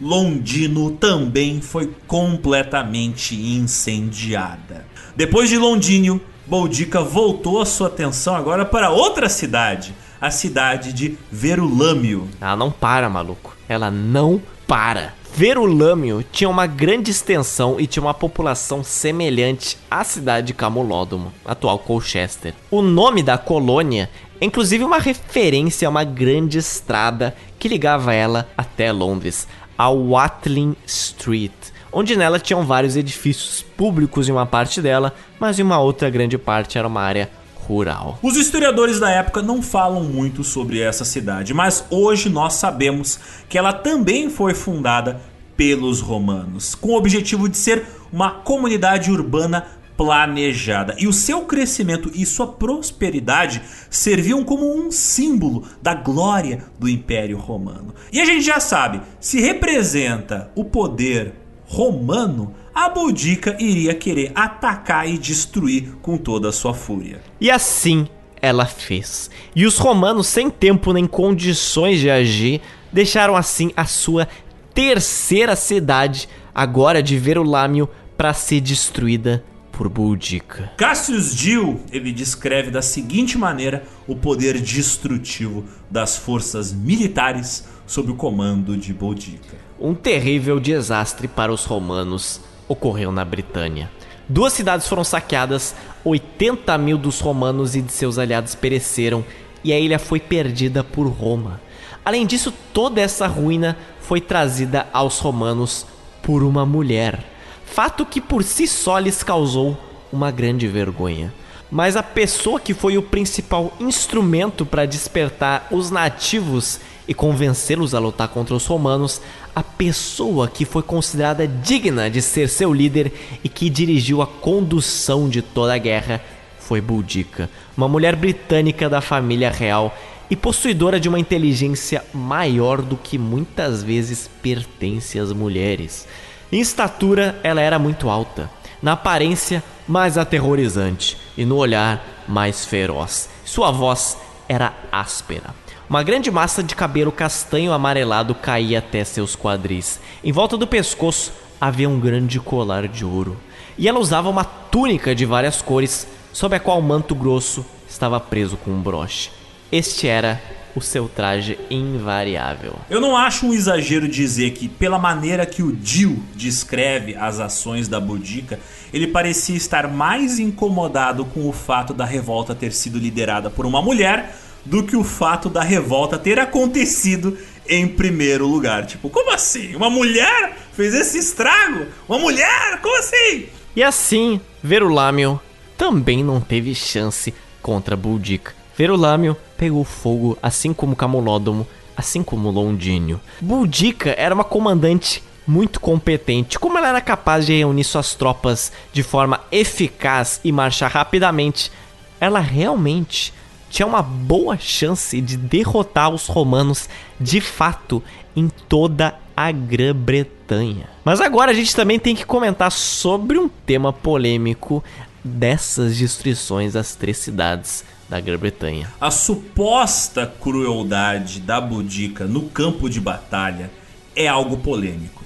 O historiador Tácito afirma que, depois de capturar qualquer território que ela invadia, o exército de Boudica só estava interessado em capturar objetos de valor que pudessem saquear facilmente, objetos leves que pudessem levar dentro de suas roupas. Quanto aos cidadãos romanos, esses eles podiam morrer. Segundo o relato do historiador Tácito, ele diz o seguinte: Ela não costumava fazer prisioneiros e vendê-los, ou fazer qualquer escambo de guerra.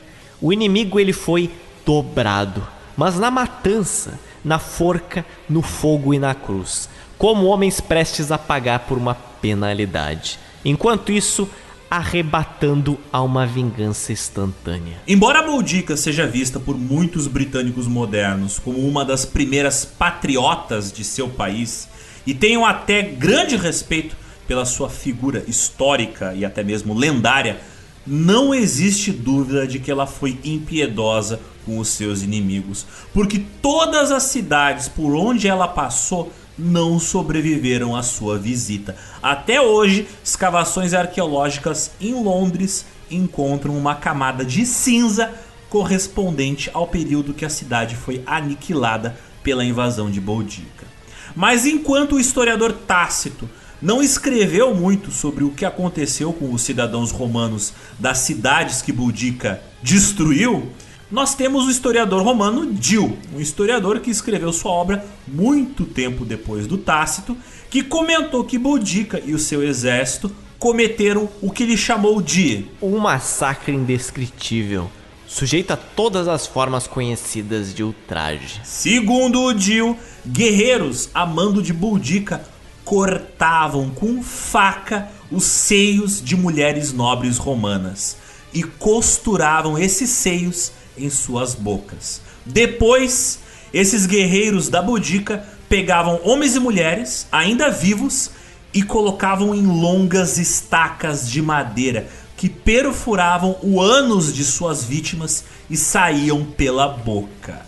Outras pessoas eram mutiladas enquanto ainda eram vivas e depois tinham água fervida jogada em seus corpos quando eles ainda estavam vivos. Embora não se saiba quantas pessoas teriam morrido através dessas execuções extremamente cruéis, o Tácito afirma que a Boudica usou essas punições para matar boa parte dos 70 mil cidadãos romanos e aliados que morreram nas três cidades que ela atacou e tocou fogo: Camulódomo, Londínio e Verulâmio. Mas aí nós temos um problema, Zotes. O nosso amigo hum. Dio, ele pode muito bem ter embelezado um pouco a história de Boudica, tanto para tornar a leitura da, dessa história mais interessante, mais estimulante, uh, para tornar ela mais chocante, o relato dessa rainha selvagem que se revoltou contra os romanos mas também ele pode ter exagerado a história pelo fato de que ele considerava a Boudica e as suas tropas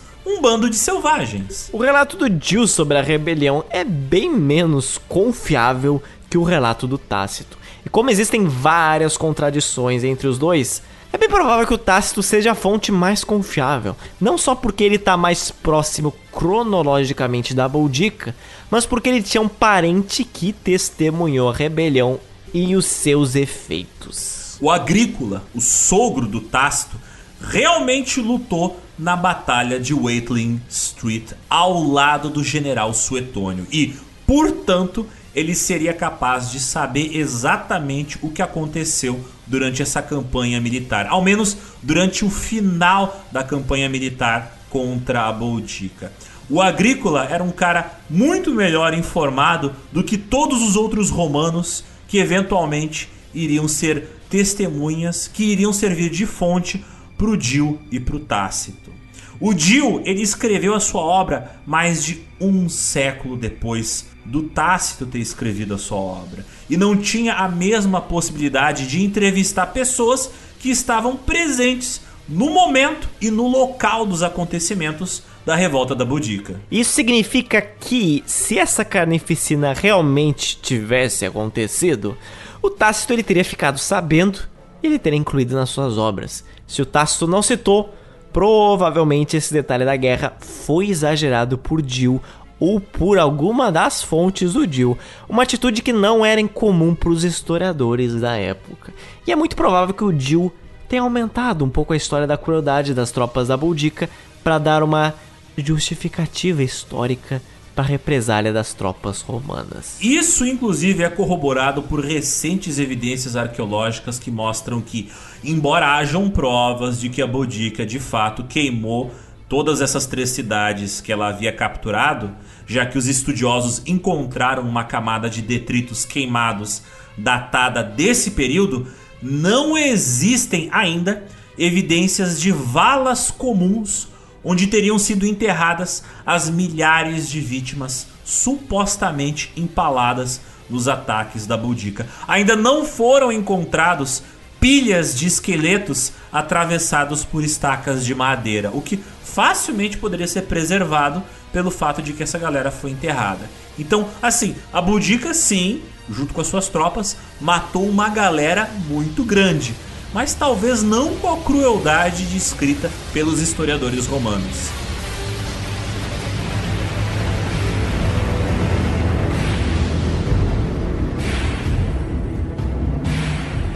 O próximo conflito, ele inevitavelmente seria entre a Boudica e as forças comandadas pelo Suetônio. Infelizmente, apesar da Boudica ser uma excelente estrategista militar, aparentemente ela estava confiante demais. Embora a gente não saiba exatamente onde aconteceu a batalha final entre Boudica e Suetônio, historiadores acreditam atualmente que ela aconteceu em Watling Street. Essa estrada, a Watling Street, ela é provavelmente uma das estradas mais antigas pavimentadas da Inglaterra. Ela ligava as atuais cidades de Dover e Londres ali no sudeste, mas ela continuava até bem mais além, até o noroeste. Ela chegava até St. Albans e também na cidade de Worcester. Ela era usada para transportar pessoas e também cargas, isso desde a antiguidade clássica até o final da Idade Média. O local exato onde aconteceu a batalha foi em algum lugar entre Lactodorum, a atual cidade de Talcester e Manduecedum, que é a moderna cidade de Mansetter. Assim, o Suetônio ele convocou a 14ª Legião do Exército Romano e os soldados veteranos da 20 Legião, juntando ao todo um pouco mais de 10 mil soldados, o que não seria suficiente para combater a horda da Buldica, que nessa altura ela conseguiu reunir 230 mil pessoas, isso respaldado pelos escritos do historiador Dio. Suetônio sabia que suas tropas seriam aniquiladas por toda essa gente. Então ele teria que usar o tamanho do inimigo contra si mesmo. Ele teria que utilizar o volume das tropas de Boudica como uma forma de derrotar ela. E para fazer essa sua estratégia funcionar, ele escolheu um campo de batalha estreito, onde ele poderia estender as suas próprias linhas de defesa o máximo que ele pudesse. E como se tratava de uma área muito estreita, isso limitava o número de tropas que a Boudica podia colocar, podia posicionar ali. E ela assim não seria capaz de usar sua superioridade numérica, nem as suas carruagens de guerra para cercar e derrotar os romanos, como ela tinha feito antes tantas outras vezes. O Suetônio ele tinha feito uma armadilha para prender as tropas da Boudica. A essa altura da rebelião, a Boudica havia enfrentado os romanos várias vezes, sem nunca perder uma batalha e sem nunca ter tido grandes perdas no seu exército.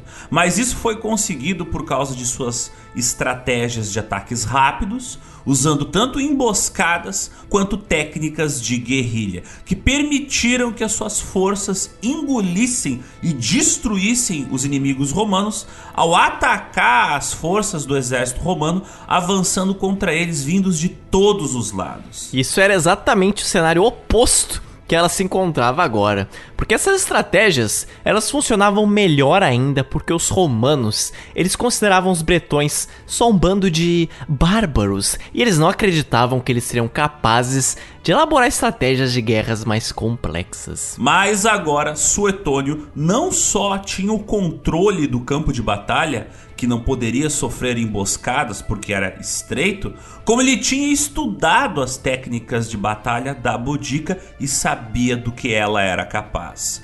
Somado a isso, o fato da Boudica acreditar que os deuses estavam ao seu lado e você tem uma situação perfeita para a vitória romana. Segundo os historiadores romanos, Antes da batalha, Boudica teria feito um último discurso para motivar suas tropas, exclamando que eles estavam ali para vingar a liberdade perdida, meu corpo flagelado e a castidade ultrajada de minhas filhas. Segundo o Tácito, os bretões estavam exultantes no campo de batalha, tão ferozes em espírito que eles realmente trouxeram consigo para testemunhar a vitória as suas esposas andando em carroças, que eles colocaram na fronteira extrema da planície. E sim, nessa altura da revolta, não eram apenas os guerreiros que avançavam na direção dos romanos, mas vinham atrás dele as suas famílias inteiras. Mas aí o ouvinte vai perguntar: pô, mas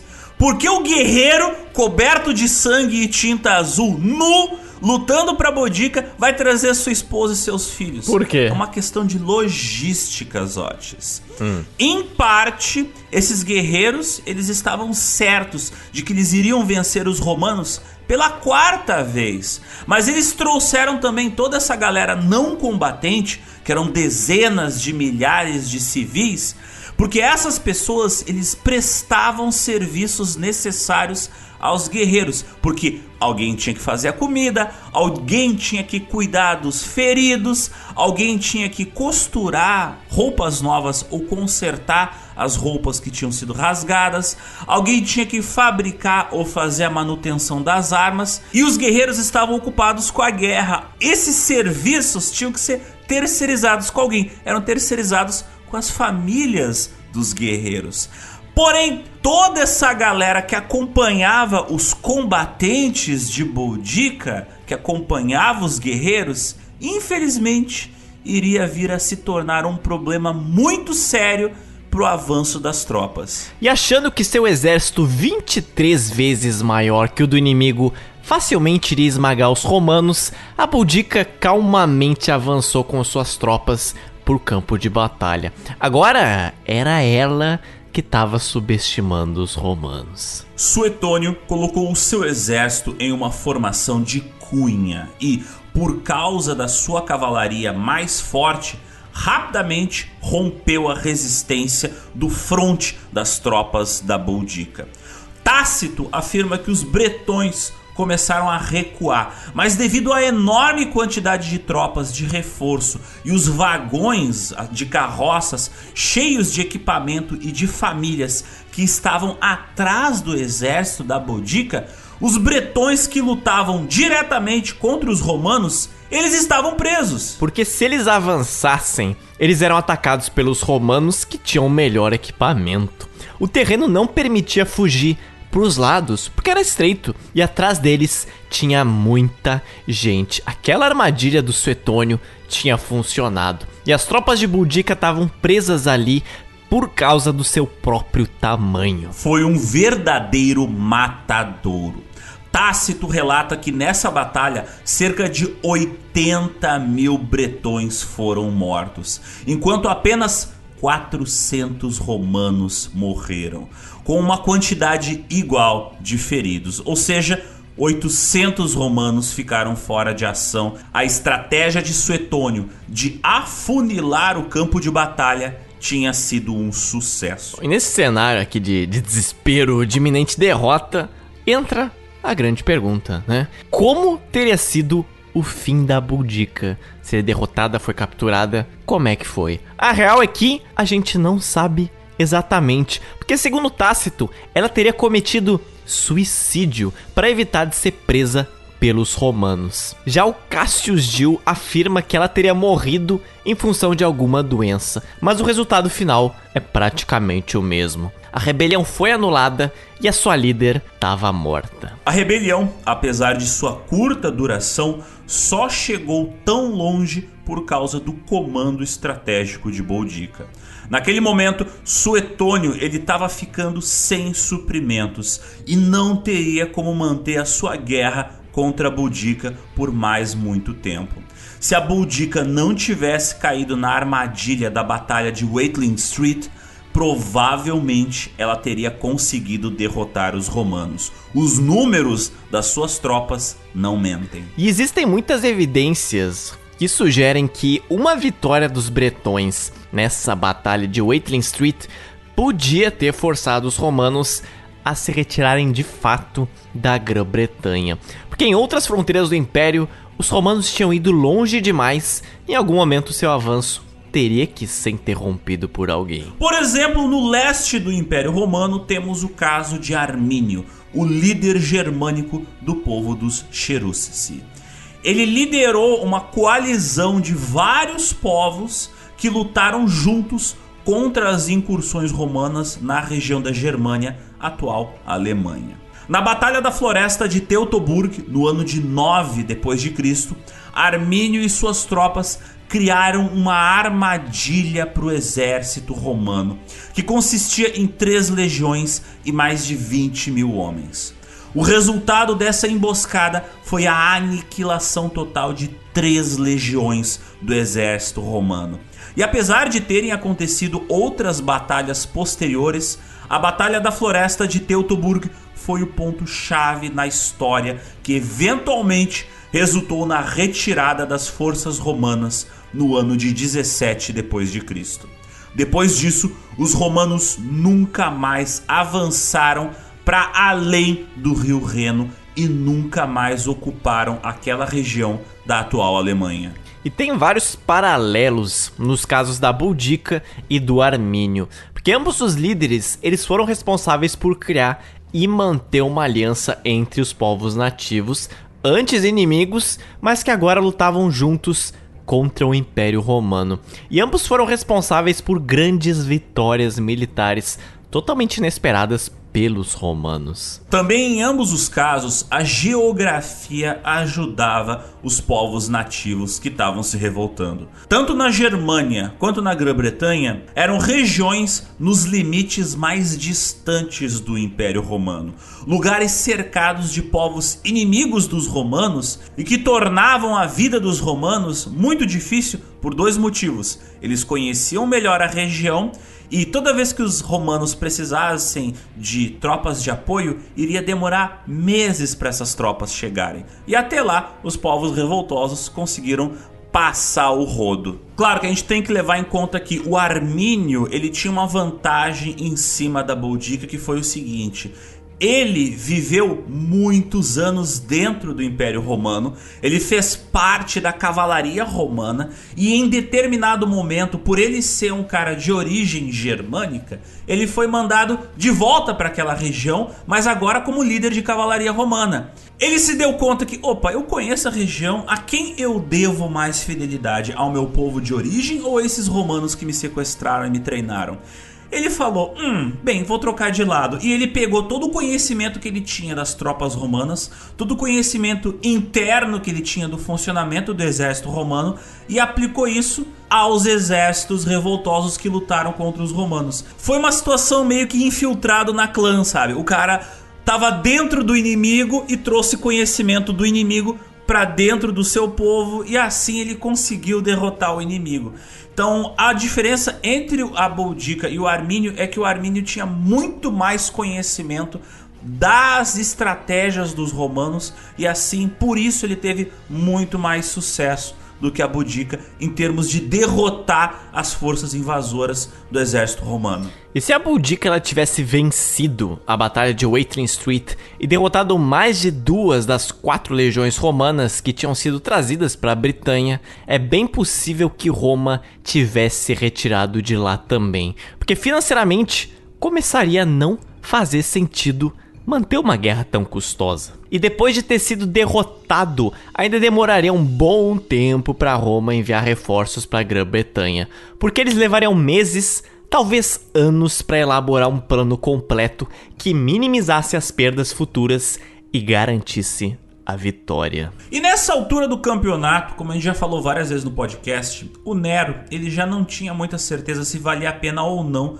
permanecer na Grã-Bretanha. E uma derrota na Batalha de Watling Street, ela poderia ter sido a gota que faria o copo transbordar. Poderia ter sido o suficiente para fazer o Nero ordenar a total retirada de tropas romanas de dentro da ilha. Se a Boudica tivesse derrotado Suetônio, as legiões romanas restantes na Grã-Bretanha ficariam sem comandante nenhum e, por consequência, estariam completamente desorganizadas, sem falar que estariam muito dispersas para se organizar e finalmente combater os bretões. E como resultado, a derrota romana seria inevitável. Foi quase. Na trave! Oh céus! No final, a gente pode apontar dois motivos para a derrota da Boudica. Primeiro, ela preferiu avançar ininterruptamente, ao invés de ser cautelosa e continuar a sua estratégia de guerrilha, que estava funcionando muito bem e que ela estava adotando até então. Ao tentar bater de frente com os romanos em um campo aberto e até estreito, ao invés de sabotando eles com armadilhas, foi um tremendo erro. O outro grande fator que derrotou a revolta da Boudica foi, claro, o fato de que o Suetônio sabia a hora e o lugar certo onde lutar. Ele bateu em retirada quando viu que não dava para vencer, o que permitiu adiar um confronto direto para o qual ele teve mais tempo de se preparar e juntar mais tropas.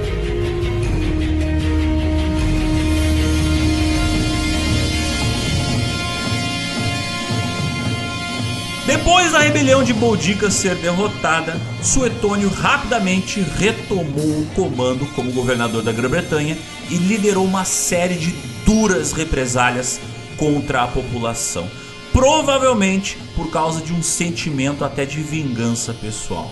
Porém, alguns historiadores comentam que ele teria descontado seu ódio em cima dos povos bretões, em cima dos civis em resposta à crueldade da Boudica, que não fazia prisioneiros e que teria torturado muita gente antes de matar.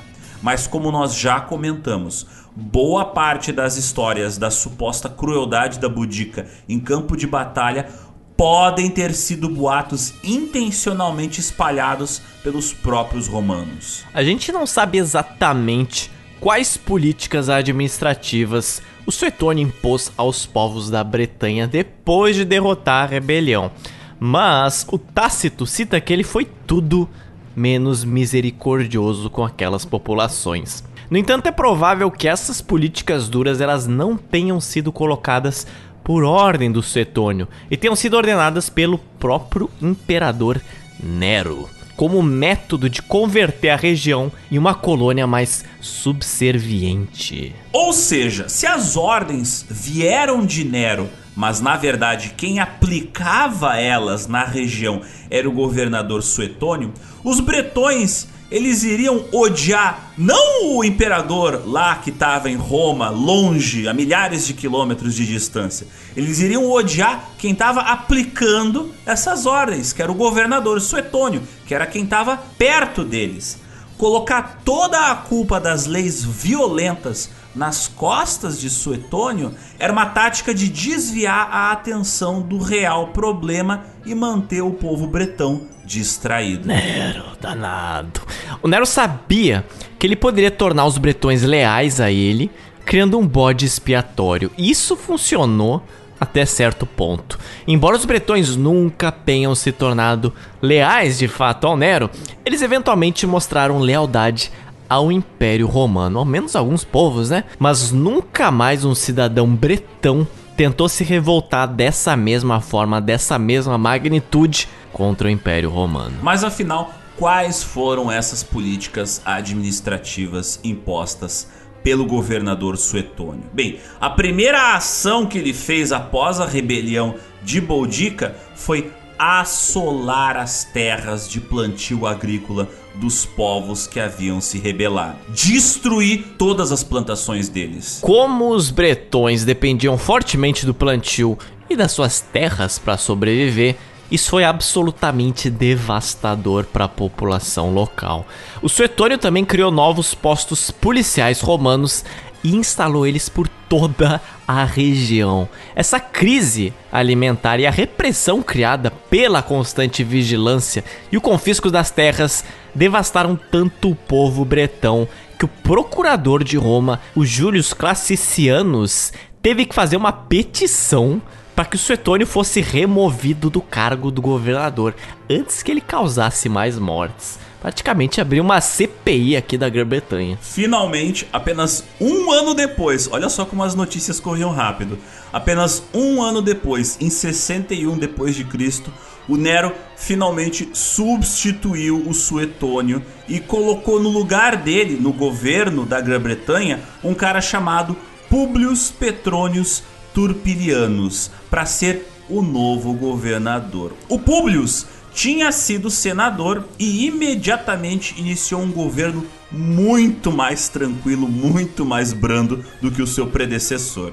Agora que a culpa toda de toda essa tragédia de fome tinha caído em cima das costas do Suetônio, eu imagino que a troca de governador também fazia parte da estratégia de Nero. Tipo, olha só como o imperador romano é bonzinho. Trocou o governador malvado. É uma linda flor mesmo. O Nero percebeu as falhas nas políticas anteriores de dominação da região.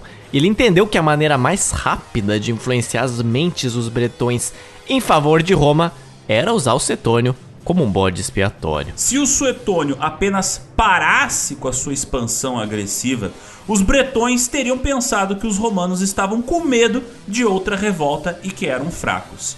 No entanto, quando o Nero deu a ordem para o Suetônio cometer atrocidades contra os bretões e depois tirou ele do poder e fez ele voltar para Roma, o Nero estava criando o problema e criando também a solução. Você inventa um problema, um governador cruel, e chega com a solução, trocando o governador cruel por um governador bonzinho. Assim a culpa não cai nem em cima do Nero, nem em cima do Império Romano, e o imperador Nero seria visto como um imperador bondoso. E sobra você ainda conseguiu confiscar terras e reprimir aqueles povos. E no fim das contas, isso foi uma aposta até arriscada pela parte do Nero. Porque o envio de um governador mais conciliador, mais de boas, podia parecer para os bretões que os romanos eram fracos e tinham afrouxado um pouco o controle da região. Mas essa aposta em uma política mais conciliadora acabou até valendo a pena e garantiu a lealdade da região por centenas de anos depois que o seu reinado terminou.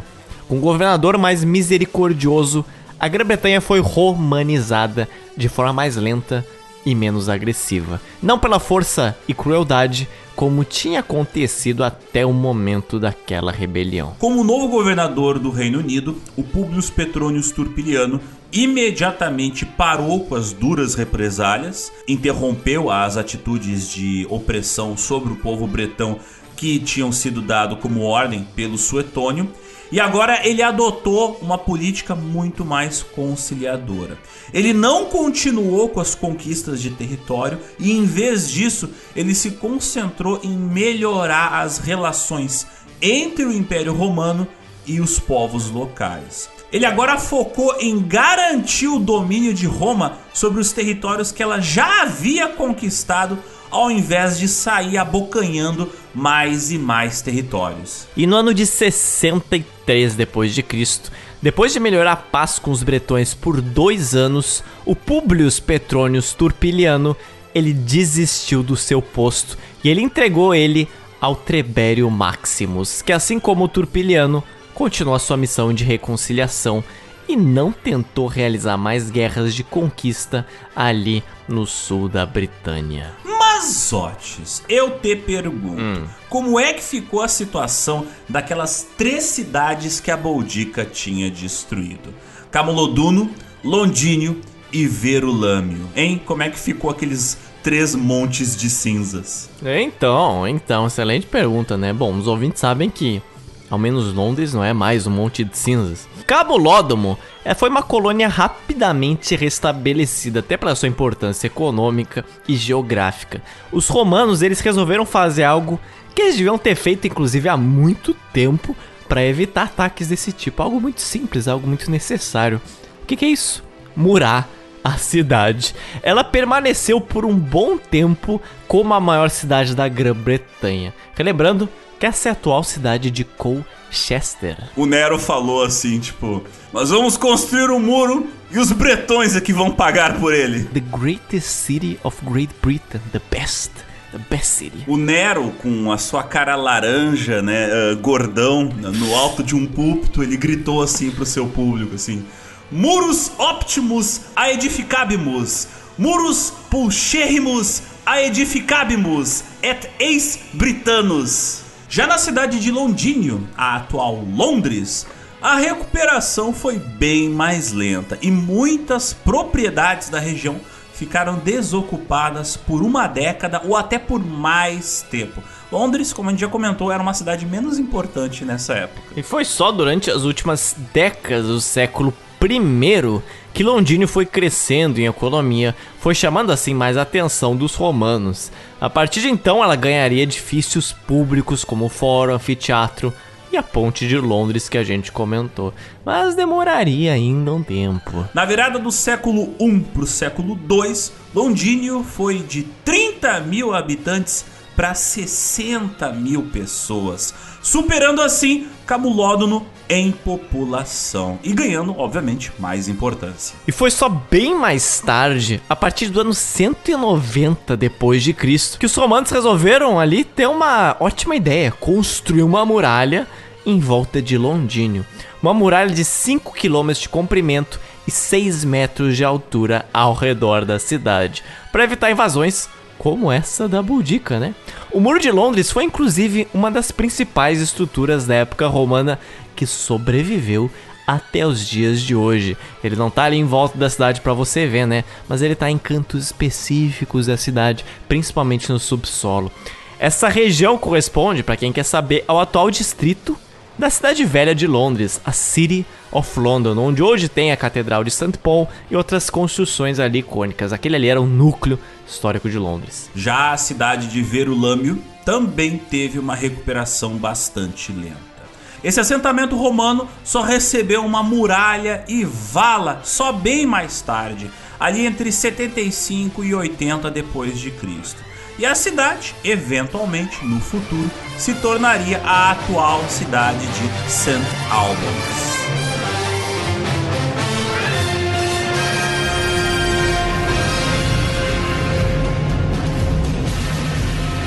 Depois de suprimirem a revolta da Boudica, vários governadores romanos fizeram novas campanhas para ocupar a Grã-Bretanha como um todo. Ao menos era a ideia, né? No início do podcast, a gente citou que também havia uma outra rainha de um outro povo celta na Inglaterra. Essa era a Cartimandua, do povo dos brigantes. Ela governava a atual região de Cúmbria, perto da Escócia.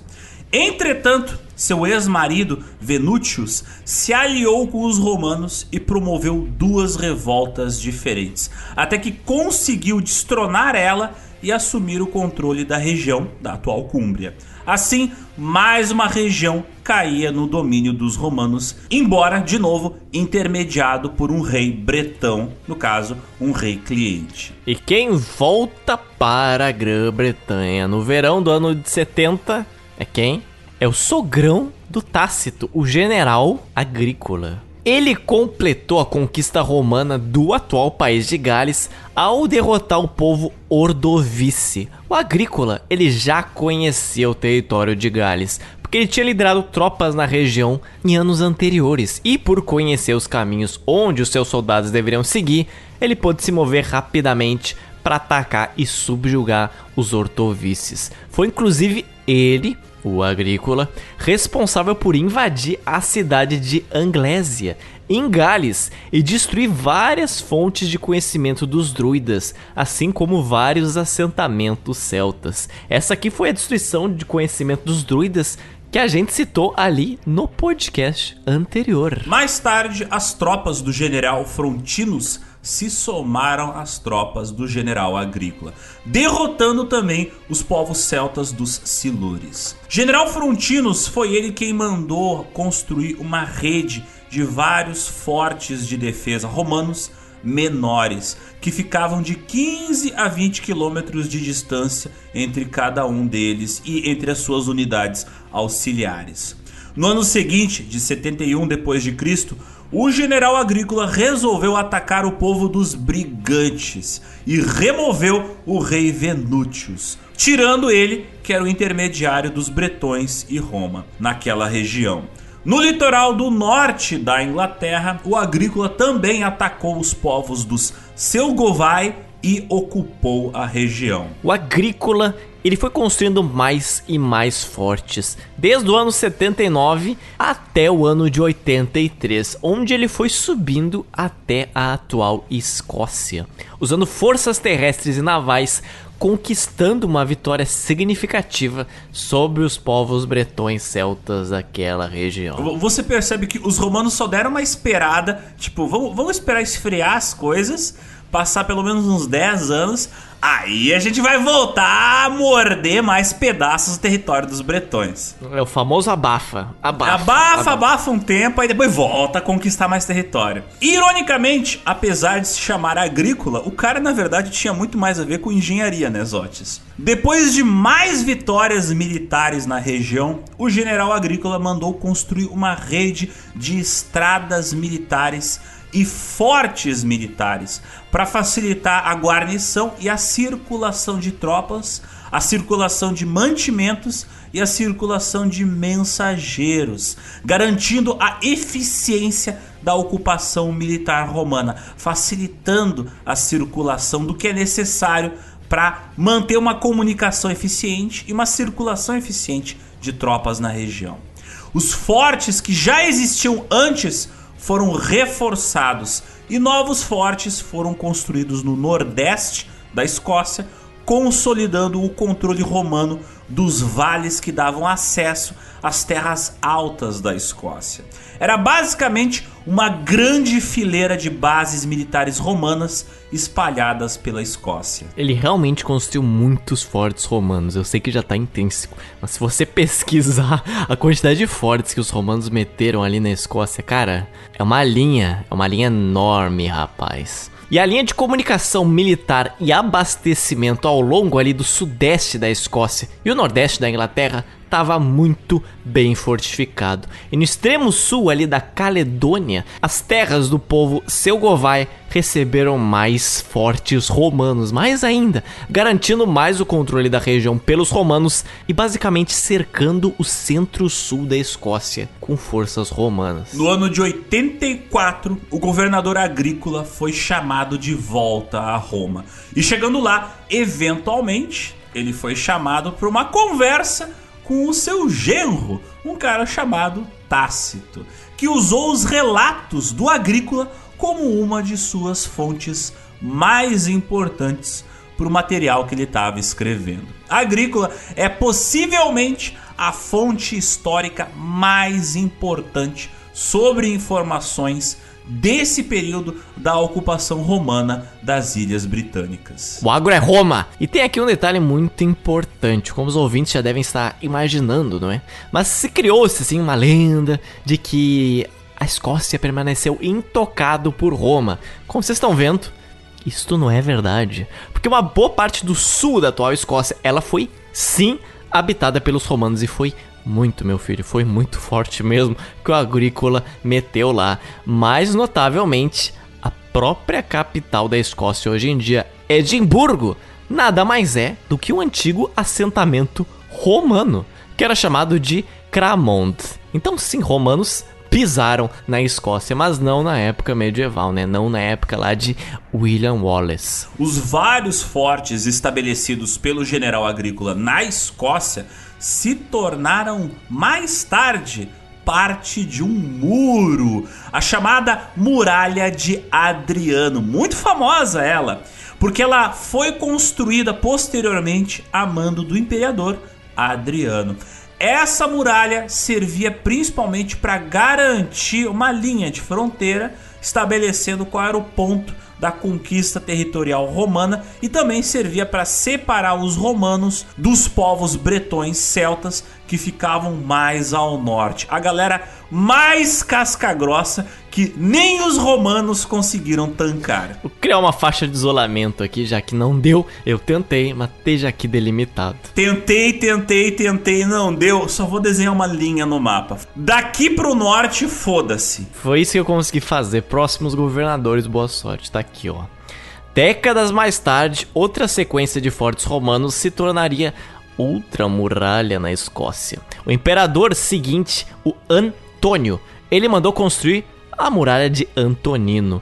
Hoje, muitas das rochas dessa muralha, tanto a de Antônio quanto de Adriano, elas são, obviamente, visíveis até hoje em dia. É um baita ponto turístico, assim, no meio do nada, mas você pode ver aquelas, aqueles restos das muralhas. Deve servir como um excelente cenário para filmar uh, reencenações de batalhas entre bretões e romanos. É inclusive um excelente lugar para você se inspirar e colocar ali na sua série de livros do Gelo e Fogo uma muralha no norte, né? Que foi totalmente inspirada na muralha de Adriano. Então, sim, a famosa The Wall do Game of Thrones é inspirada nisto aqui. Mas fica a minha pergunta, Zotes. Então, se os romanos não vazaram das Ilhas Britânicas agora, quando é que eles foram fazer as suas malas?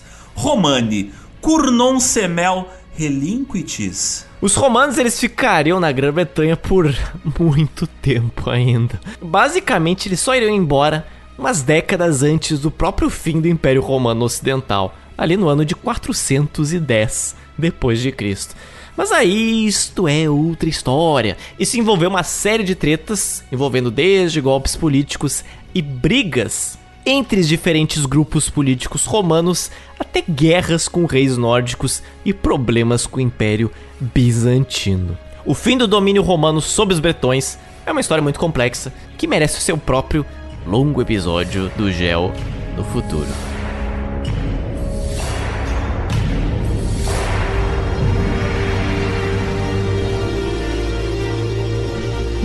Mas parece que a história da nossa rainha vingadora guerreira com sangue nos olhos, de cabelos ruivos, ela não acaba por aqui, Zotes, não é? As lendas, elas reverberam pela história e continuam sempre sendo ressignificadas. Exatamente.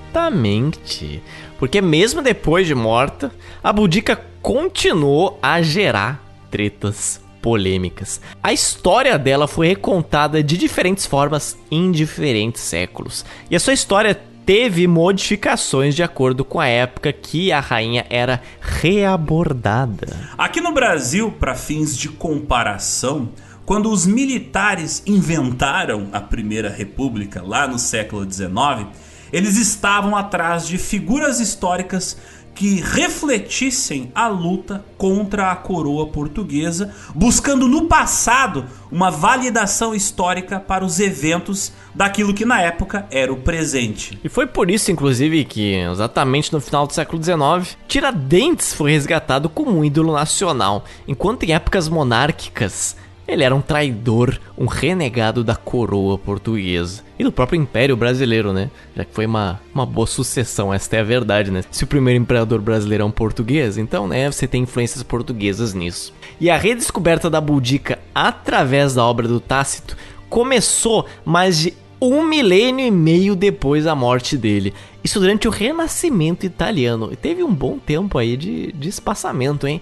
Porque nesse momento as obras dele começaram a chegar na Grã-Bretanha durante o reinado dos monarcas da família Tudor no século XVI. Para os autores que queriam mostrar o Reino Unido como uma nação com um passado rico, como uma nação que há muito tempo possuía uma identidade própria e um histórico de heróis lendários, a Boudica era a figura perfeita para a construção dessa mitologia do passado nacional. Claro, isso também acontecia em um contexto onde os escritores da época queriam fazer uma ligação entre a nação da sua época ali do século XVI e um passado glorioso. Porque com a ascensão agora da rainha da Grã-Bretanha, Elizabeth I, nesse período, a Boudica ela foi resgatada como uma importante líder feminina do país. Um dos maiores feitos de Elizabeth foi inclusive ter derrotado a Armada Espanhola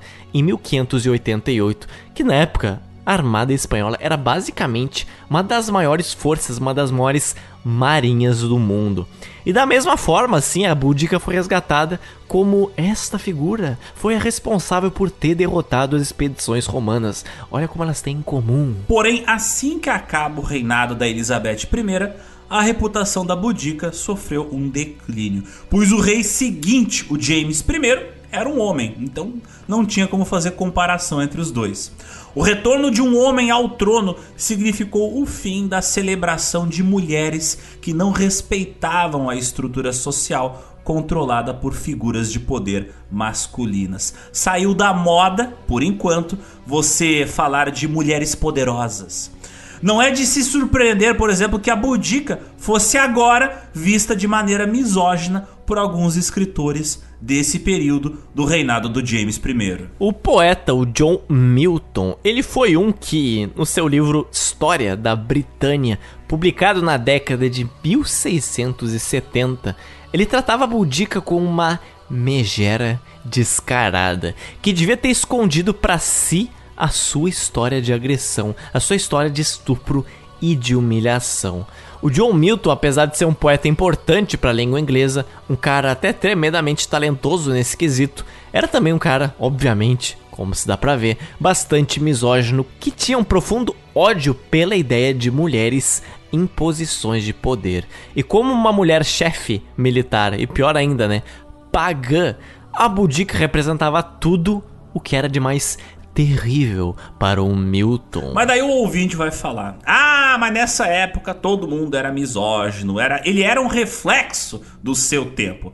É, sim e não. Sim, tratar mulheres como pessoas de segunda categoria era muito mais comum nessa época, nesse país. Mas nem todo mundo pensava igual ao Milton. A gente tem, por exemplo, o caso do historiador Edmund Bolton, um cara que frequentava a corte do rei James I e também do James VI. O Bolton ele fez a sua carreira escrevendo para a corte em 1624, ele publicou o primeiro livro relatando detalhadamente a rebelião da Boudica. Isso foi a primeira vez que alguém fazia isso desde o tempo do Tácito. O Bolton inicialmente pretendia escrever a história do reinado do imperador Nero, mas ele ficou tão fascinado pela biografia da Boudica que ele dedicou pelo menos metade do seu livro a exclusivamente contar a história das aventuras da Boudica e de sua rebelião. E pro Edmund Bolton, a Boudica era uma grande heroína, quase uma super heroína. Ele exagerou tanto no embelezamento dela no seu texto histórico que o livro ficou cheio de especulações bizarras que nunca foram provadas. Foi Bolton que popularizou a teoria, falsa, né? De que Stonehenge teria sido erguido pelos antigos bretões em homenagem à rainha guerreira Boudica. Claro, nem preciso dizer que isso é um tanto falso, né? Porque como a gente mencionou, Stonehenge é apenas alguns milênios mais antigo que a Boudica. Já no século XIX, as visões misóginas de Milton elas começaram a ser ignoradas e a Boudica ela tomaria um novo significado para a cultura popular do Reino Unido. Com o surgimento de movimentos feministas, de grupos de mulheres lutando por direitos civis, por direito ao voto, e com o fato de que quem governava a Inglaterra era uma mulher, era a rainha Vitória, né? Voltou a ser pop a ideia de uma mulher poderosa. A Boudica, na forma de uma figura mitológica, novamente voltou a ser um símbolo de poder da Inglaterra. A Boudica agora ela era celebrada por autoras femininas como uma heroína, inclusive adequada para crianças e mulheres jovens. Embora com a ressalva de que o suicídio que ela cometeu não era uma morte ali adequada por uma dama cristã.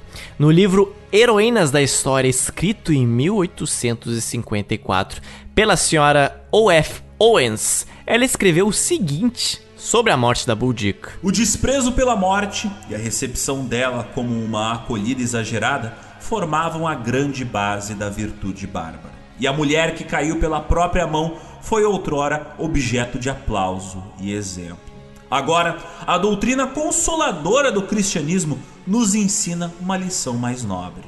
O grande princípio da provação mundana é a perseverança das aflições, que são apenas por um momento, pelo exercício de uma fé constante e inviolável no invisível. Para quem não entendeu, isso aqui é aquela faca de duas lâminas, porque de um lado, a autora celebra a força dessa heroína convenientemente britânica, não é? E por outro lado, o puritanismo da sociedade da época obrigava também a autora a condenar aquele ato lá de suicídio. Temos por fim aquela que provavelmente é a representação mais famosa da Boudica, a estátua feita por Thomas Thornycroft, instalada na ponte de Westminster. O Thornycroft ele começou sua escultura na década de 1850, quando ele estava com dificuldade de encontrar quem encomendasse o seu trabalho. E sem encomendas de estátuas ali, ele agora era um artista com muito tempo livre e também com muita angústia. Os ouvintes sabem que isso é um perigo.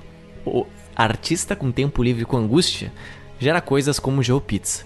Emocionalmente fragilizado, tanto pelos críticos de arte que hostilizavam o seu trabalho, quanto pelo monte de comissões que ele estava perdendo para concorrentes da Europa continental, a Boudica, um símbolo de resistência e coragem britânica, foi uma escolha natural como tema do seu trabalho mais importante. Ele trabalhou nessa estátua por 20 anos e quando morreu, no ano de 1871, a obra ainda não havia sido concluída. Era apenas um modelo feito de gesso. O filho de Thomas, John Isaac, com a ajuda do político Sir William Bull, conseguiu arrecadar fundos para criar uma versão definitiva da estátua. Agora, uma versão em bronze daquela estátua, que mudou várias vezes de lugar até finalmente, no ano de 1902, ser instalada no norte da extremidade oeste da ponte de Westminster, bem de frente para o Big Ben em Londres. Esta estátua ela retrata a Boudica acompanhada por suas duas filhas, onde ela está ali em uma carruagem puxada por dois cavalos empinando. Ela tá em pé, vestindo uma roupa esvoaçante ali, com uma lança na mão direita e a mão esquerda levantada. Suas duas filhas, com seios nus, estão agachadas na carruagem, uma de cada lado da sua mãe. A carruagem é baseada em modelos romanos de carruagens e não nos modelos de carruagens nativas dos bretões ou dos Iceni. E essa carruagem tem uma lâmina presa em cada uma das suas rodas, como se fosse algo tirado de um dos filmes do Mad Max. Parece mais uma carruagem de gladiador do que uma carruagem de guerreiro Iceni. Você provavelmente já viu foto dessa estátua assim. Ela é muito, muito icônica. Se você vai ter fotos do parlamento britânico do Big Ben, ela geralmente aparece. Mas muita gente não imagina que seja ela. Então tá aí, Buldica aí. E não sei até se, ironicamente, ou talvez até muito justificadamente, a representação artística mais famosa a homenagear a Buldica tá de pé do lado símbolo do poder da cidade que ela um dia transformou em cinzas. Você veja só. Ironia, e sarcasmo ironia. e piadas. Fui eu que destruí isso aqui. Veja, Veja só, fui... é como se ela estivesse apontando. Tá vendo isso aqui? Fui eu que destruí. Tá vendo isso aqui? A qualquer momento. BBC anuncia segunda temporada de Budica. BBC anuncia Budica 2. It's on fire, they say. Absolutely on fire. Não, é Budica. It's too fire. Deus. E agora indo para o nosso século 21, esse século distópico cyberpunk. Nesse momento, obviamente, a Boudica ela foi apropriada por diversas marcas para promover diferentes tipos de nacionalismo e diferentes tipos de produto. Provavelmente deve ter uma cervejaria hipster com o nome de Boudica. Eu aposto muito dinheiro nisso. Tá aí, tem? Tem, eu vi, tem. Viu? Eu chutei e acertei. De tão óbvio que tem, é. Tem, cara. Tem, é óbvio que tem. Deve ter uma linha de roupa feminina chamada ah. Budica. Demonstre poder. Ah. Burn every man. Ai, mas falando em comercialismo, por exemplo, na cidade de Norfolk, no leste da Inglaterra, onde supostamente a Boudica teria nascido e vivido, ela é especialmente homenageada e, claro, muito conhecida. Né? Ela, ela é provavelmente o nome mais famoso da cidade. No castelo de Norwich tem uma exposição mostrando alguns objetos celtas do povo Iceni e, claro, tem recriações e ilustrações da nossa rainha vingadora Boudica. E por ser uma antiga britânica, ela também é reivindicada por diferentes países celtas. Lembre-se que a gente falou na edição anterior, né? Existem seis nações celtas. Quais são elas? Quais são elas? Você sabe, ouvinte, você sabe. Irlanda, Escócia, Ilha de Man, País de Gales, a Cornualha e a Bretanha. A Bretanha na França, veja bem. Mas fato é que ela é especialmente reivindicada no país de Gales, porque teoricamente a sua última batalha ali em Waitling Street teria ocorrido no atual país de Gales, embora o local exato dessa batalha não tenha sido bem definido.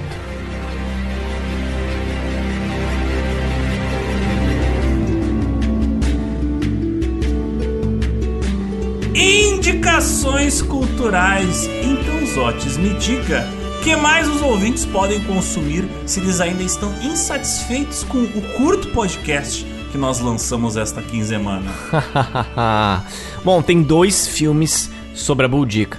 Ambos não são dicas de entretenimento. Então tá aqui, ó, desrecomendação cultural, nosso descardápio da semana. Um é de 2003 e outro é de 2019. Ambos são aqueles típicos filmes sobre história da Europa feitos com orçamento de novela da Record. São filmes um tanto fracos, mas se você quer mais conteúdo sobre essa guerreira celta, eu na verdade não vou recomendar filmes, eu vou recomendar livros. Seguinte, Boudica Iron Age Warrior Queen, ou seja, Boudica, né, guerreira da época do ferro. É basicamente a melhor biografia feita sobre o tema. Foi escrita pelo Richard Hinckley e pela Christina Unwin e é repleta também de ilustrações de escavações arqueológicas da Inglaterra. Então tem muito material ali que você consegue ter uma boa noção. Essas coisas que a gente falou de, de Colchester, de Londres, esses assentamentos romanos. Vai ter fontes e vai ter desenhos de cada um deles. É um livro bem fácil de ler. Se eu falar que eu li este livro inteiro no aeroporto de São Paulo, enquanto eu esperava. Vou, vão achar que eu estou mentindo, que eu sou megalomaníaco, mas eu realmente fiz isso, porque é um livro bem fácil de você ler. E o segundo livro é o livro Boudica Britânia, escrita pela Miranda Aldous Green. Eu também tenho que indicar uma série de TV feita no Reino Unido, ela é bem legal, ela tem três temporadas e é uma série chamada Britânia ela se passa no ano 43 antes de Cristo, se passa bem na época que está tendo as primeiras relações de invasão entre os romanos e os bretões. É uma história claramente ficcional, né? Porque tem druidas ali com poderes mágicos, mas é bem legal porque ela é baseada mais nas descobertas arqueológicas do que em coisas ficcionais. Então, quando você vê um alfabeto escrito na parede, é de fato os textos escritos pelos povos da região e foi filmado em torno de ruínas que existem até hoje. Então, a série, apesar de ser ficcional, ela é baseada em fatos reais e coisas que aconteceram de verdade. Então, confiram Britânia. É uma série, não é muito recente, ela é de 2018 mas vale a pena, é bem legal. Normalmente os ingleses fazem umas séries bem legais, bem divertidas, históricas. Ah, também, não só de filmes ruins é feita a indicação desse podcast. Eu tenho também que indicar um filme muito maneiro, feito ali na onda até do filme 300 de Esparta. Mas esse aqui é um filme infinitamente mais realista e sem toda aquela aqueles efeitos especiais. Esse é o filme Centurion de 2010. É um filme britânico que mostra um grupo de soldados romanos, um grupo de legionários, lutando para sobreviver aos constantes ataques de guerrilha dos povos bretões, que estão avançando para o sul à medida que as forças romanas estão batendo em retirada.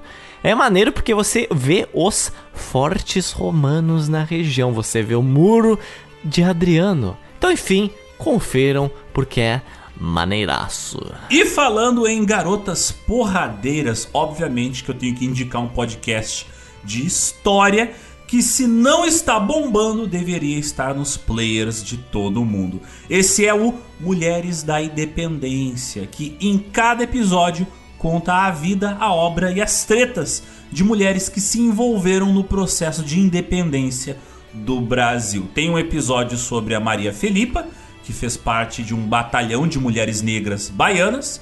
Tem um episódio falando sobre a Bárbara de Alencar e, claro, tem um episódio sobre a Hipólita Jacinta, que fez parte da Inconfidência Mineira. É bom, vale a pena, confiram. Links todos estão na postagem deste episódio. Também tenho que recomendar, provavelmente vocês já ouviram, né, mas vale a pena recomendar. Recentemente o Nerdcast lançou um excelente episódio sobre a história do exército romano e eles citam as revoltas que aconteceram ali na Germânia e como os povos daquela região conseguiram chutar a bunda dos romanos. Então vão lá, confiram. Nerdcast é um podcast que, na minha humilde opinião, tem a mesma qualidade excelente desde o início da sua história e os podcasts deles de política, eles sempre chamam especialistas. E nesse episódio não ficou só o Jovem Nerd e o Azagal falando bobagem, não. Eles chamaram dois caras que pesquisaram pra caralho, são dois escritores de ficção que fazem livros de ficção baseados em figuras históricas. Então tem toda uma bagagem de gente que realmente entende do assunto. Podcast é excelente, confiram. Mas Antes, temos um problema. Hum. Eu ouço hum. som de ruínas romanas desmoronando. Eu ouço gritos de pessoas desesperadas sendo esfaqueadas. Eu ouço o som ah. de incêndio de cidades romanas. Isso anuncia a chegada do.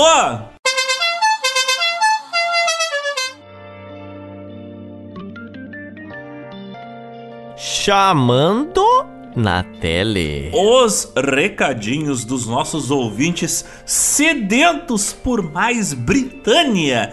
Então, meu caro corninho internacional, onde estás você, Rodrigo Zotes? Ora, você conhecia aquele programa, Alex, aquele desenho Onde está Carmen Sandiego? Então, antes de você nascer, este desenho já passava na televisão e eu assistia. Então, aparentemente foi renovada uma nova temporada com um novo nome. Esse você sabe qual é que é. Os geoburguenses já sabem qual é. Onde está Zotos? Então, eu te pergunto, onde estás?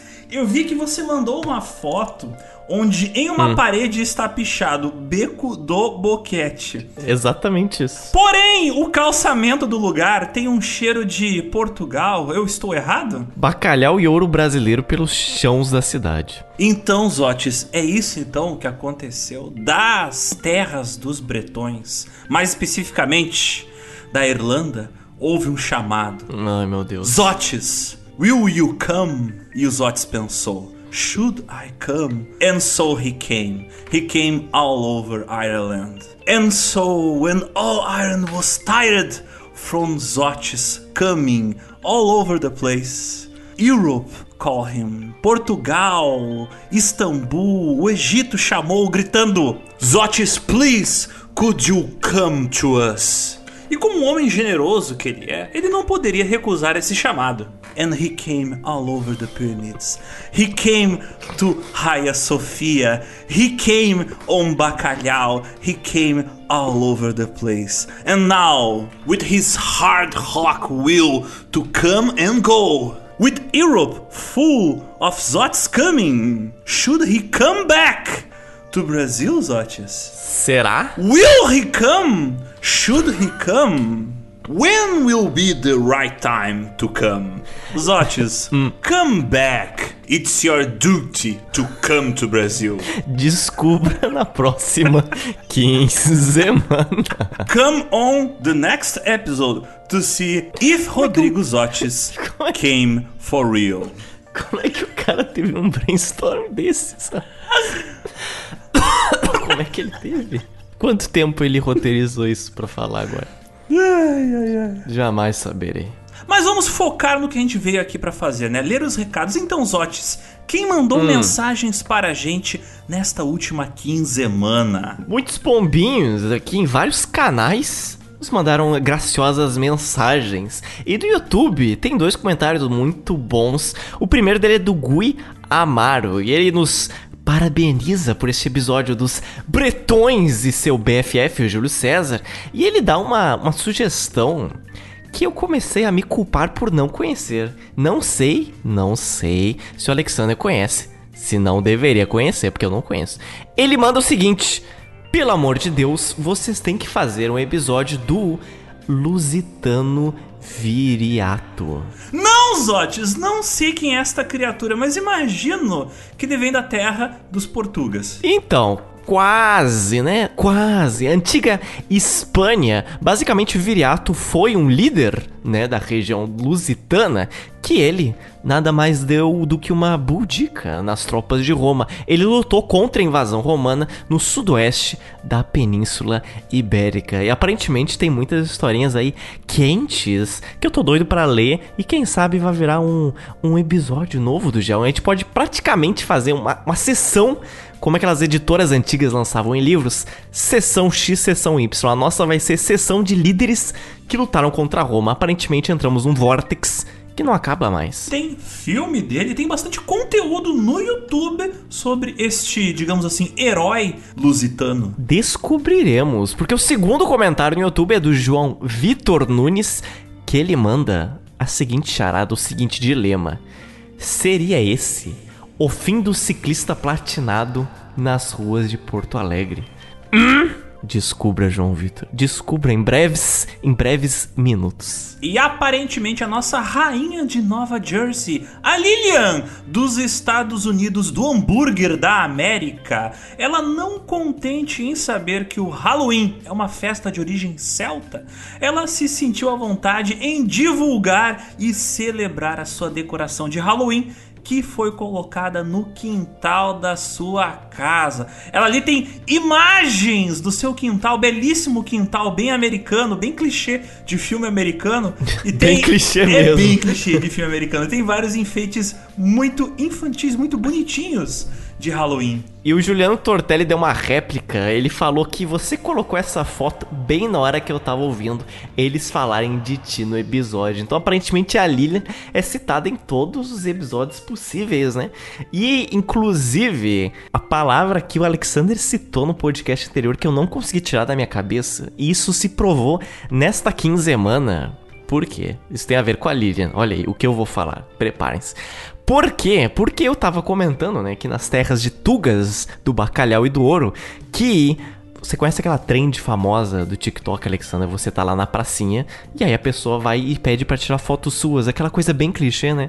Eu comentei que aconteceu isso comigo aqui e a Lilian falou: "Ah, pedem isso pra mim aqui em Nova Jersey, mas eu sempre nego esses malucos querendo tirar foto de mim das minhas tatuagens". Aí eu lembro do Alexander falando que a Lilian é apenas uma Karen do bem. E agora eu não consigo tirar isso da minha cabeça nunca mais. Nunca mais. E isso nunca fez tanto sentido. Quando ela falou isso aí, eu falei, ih, rapaz, minha ficha caiu. Lilian, te amamos. ênfase no bem, tá? É Karen ênfase do bem. Do bem, do bem. ênfase Ela chama bem. o gerente para elogiar as pessoas. Exato. Não é para xingar. Cadê seu gerente? Cadê seu gerente? Chama ele aqui. Eu quero agradecer. Tá ótimo. Ele tá ótimo, tá muito bom. Mas o Charlie Tangão, Zotes? Ele faz tempo que não aparece no nosso podcast. Planando, dando um rasante, ele aparece novamente. Ele falou que ouvir o episódio dessa semana do GeoPizza e imagino vários carros da Chevrolet rodando pela Grã-Bretanha. Tipo aquele filme carros, obviamente citando, os né? Celtas. Os Celtas. E, Ia ser muito engraçado se os bretões utilizassem carros celtas ao invés de carruagens para poder expulsar os romanos. Cara, os Otis ia ser o guerreiro perfeito da Boldica, tipo, atropelando todos os romanos. Júlio César com suas seus navios de madeira lá. Olha só como eu sou forte. E aí ele vê nas falésias britânicas. Levantando poeira ao longe aquele monte de carros. Simplesmente celtas dando cavalinho de pau. Acho excelente. Aquele Celta 1.0 bem bosta. Exatamente. Aquele carro ali que já perdeu a cor original de tanta poeira que subiu. Aquilo lá. É, basicamente seria um episódio da série Top Gear. Exatamente em 60 a.C. Mas o Charlie Tangão, ele não para de mandar mensagens. Ele mandou outro recado. Hum. Ele falou o seguinte: hum. Tô aqui ouvindo o episódio na hora que o Alexander de Musso fala dos prédios que não tem andar 13. Eu lembrei que os aviões da Avianca Brasil não tinham a fileira 13. Da 12 pulava direto para 14. E aí, qual era o trote que a galera passava nos comissários de voo novatos? Leva essa água para passageira no 13A. Ainda falando em número e aviação, se não me engano, o Santos Dumont considerava os números 8 e 13 como números do azar. Tanto que ele numerava os seus balões e aviões. O 14 bis era a segunda versão do 14, que era o avião com o balão em cima. E até onde eu sei, ele não teve os balões 8 e 13. Agora, sobre a Avianca, essa história de evitar o 13 não deu muito certo, já que a empresa faliu. Então, viu? Se você omitir o número 13 aí da sua fileira, a falência te espera. Temos também um recado do Juliano Tortelli de Maringá, que ele nos enviou da semana passada a capa da revista The Economist. Uma capa que é curiosa para dizer o mínimo. Como vocês ouvintes devem saber, nesta semana, quinzena que passou, a primeira-ministra da Inglaterra, ela renunciou depois de apenas 45 dias no cargo o que gerou vários memes no país e no mundo, né? Inclusive foi comparada a uma cabeça de o que? Lettuce? A duração do governo dela, né? Um vegetal tem mais resistência que ela. Ah, era isso então? Eu não é, tinha entendido aquele... E é muito engraçado porque a capa da revista The Economist é quase tipo um cruzamento de todos os linhas de código da Matrix. Porque, primeiro, é a imagem da primeira-ministra. Ela tá segurando uma lança no formato de um garfo, ou seja, macarronada. O escudo dela é uma pizza com a cor da bandeira da Great Britain, porém faltando uma fatia, ou seja, é uma geopizza britânica. Olha só, uma geopizza Olha britânica. Olha e aí. ela está numa pose muito semelhante à pose que é feita pela Bodica em estátuas em homenagem a ela, a Liz Truss sendo zoada de várias maneiras que indicam coisas culturais interessantes. Cara, eu fico me perguntando, será que existe um economista dentro da Economist, que é um jornalista que é fã do GeoPizza, um ilustrador que pensou, vou fazer uma homenagem ao GeoPizza.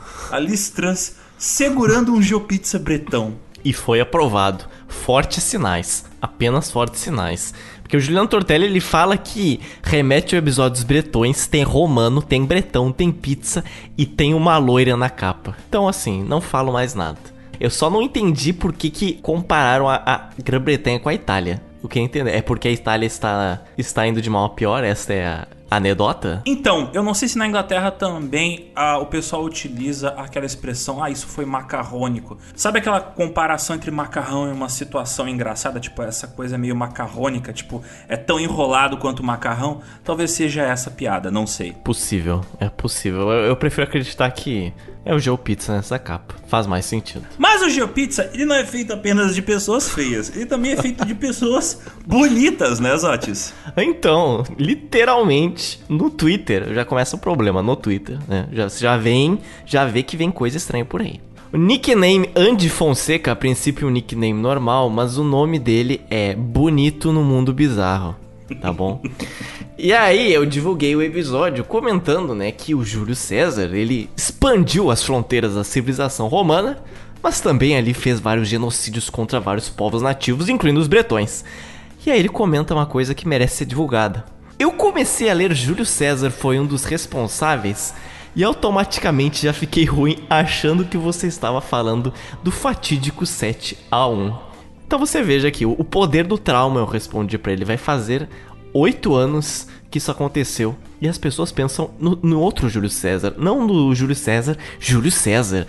E em seguida, o Zeca Pau Gordinho. Cara, inacreditável. E no Twitter, nós não temos apenas pessoas bonitas, nós também temos madeiras grossas. Não poderia ter um nome normal, porque ainda se referindo ao Júlio César, o Zeca Pau Gordinho, tá bom? Esse é o nome dele. Cara, eu, Zeca eu acho que fazem Gordinho. de propósito. Perfeito, perfeito. Eu acho que fazem de propósito isso aqui para eu ler. E eles conseguem. O Zeca Pau Gordinho falou que responsável também por perder a Copa de 2010, junto com seu general Felipe Melos. Eu achei fantástico e eu comentei que é uma série de derrotas de dois milênios, né? Júlio César derrotado na Britânia para depois ir para 2010 e perder a Copa novamente. E no Twitter eu resgato uma mensagem muito, não muito antiga, mas já tem mais de um ano, que eu já tinha feito algumas threads, alguns posts sobre celtas, né, sobre bretões. E eu sempre queria fazer uma edição sobre bretões, sobre celtas, mas nunca tinha surgido muita oportunidade.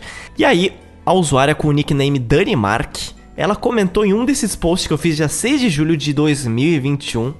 Ela falou: Eu ia amar se vocês fizerem um episódio sobre celtas, confesso. Então tá aqui, ó, um ano e meio depois eu respondo pra Danimark.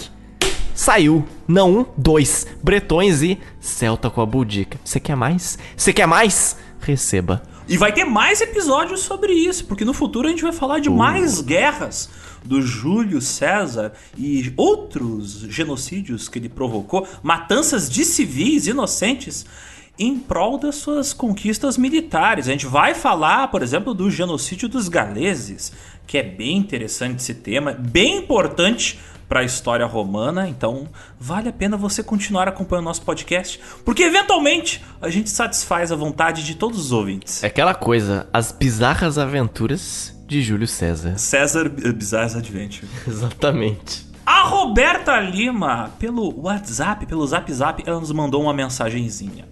Oi! Eu acabei de ouvir o episódio dos Bretões agora e queria dizer que adorei saber que até hoje sequer sabemos o nome dos povos que habitavam o local, pois, pelo menos no senso comum, parecia que era todo mundo celta ou algo do tipo e só.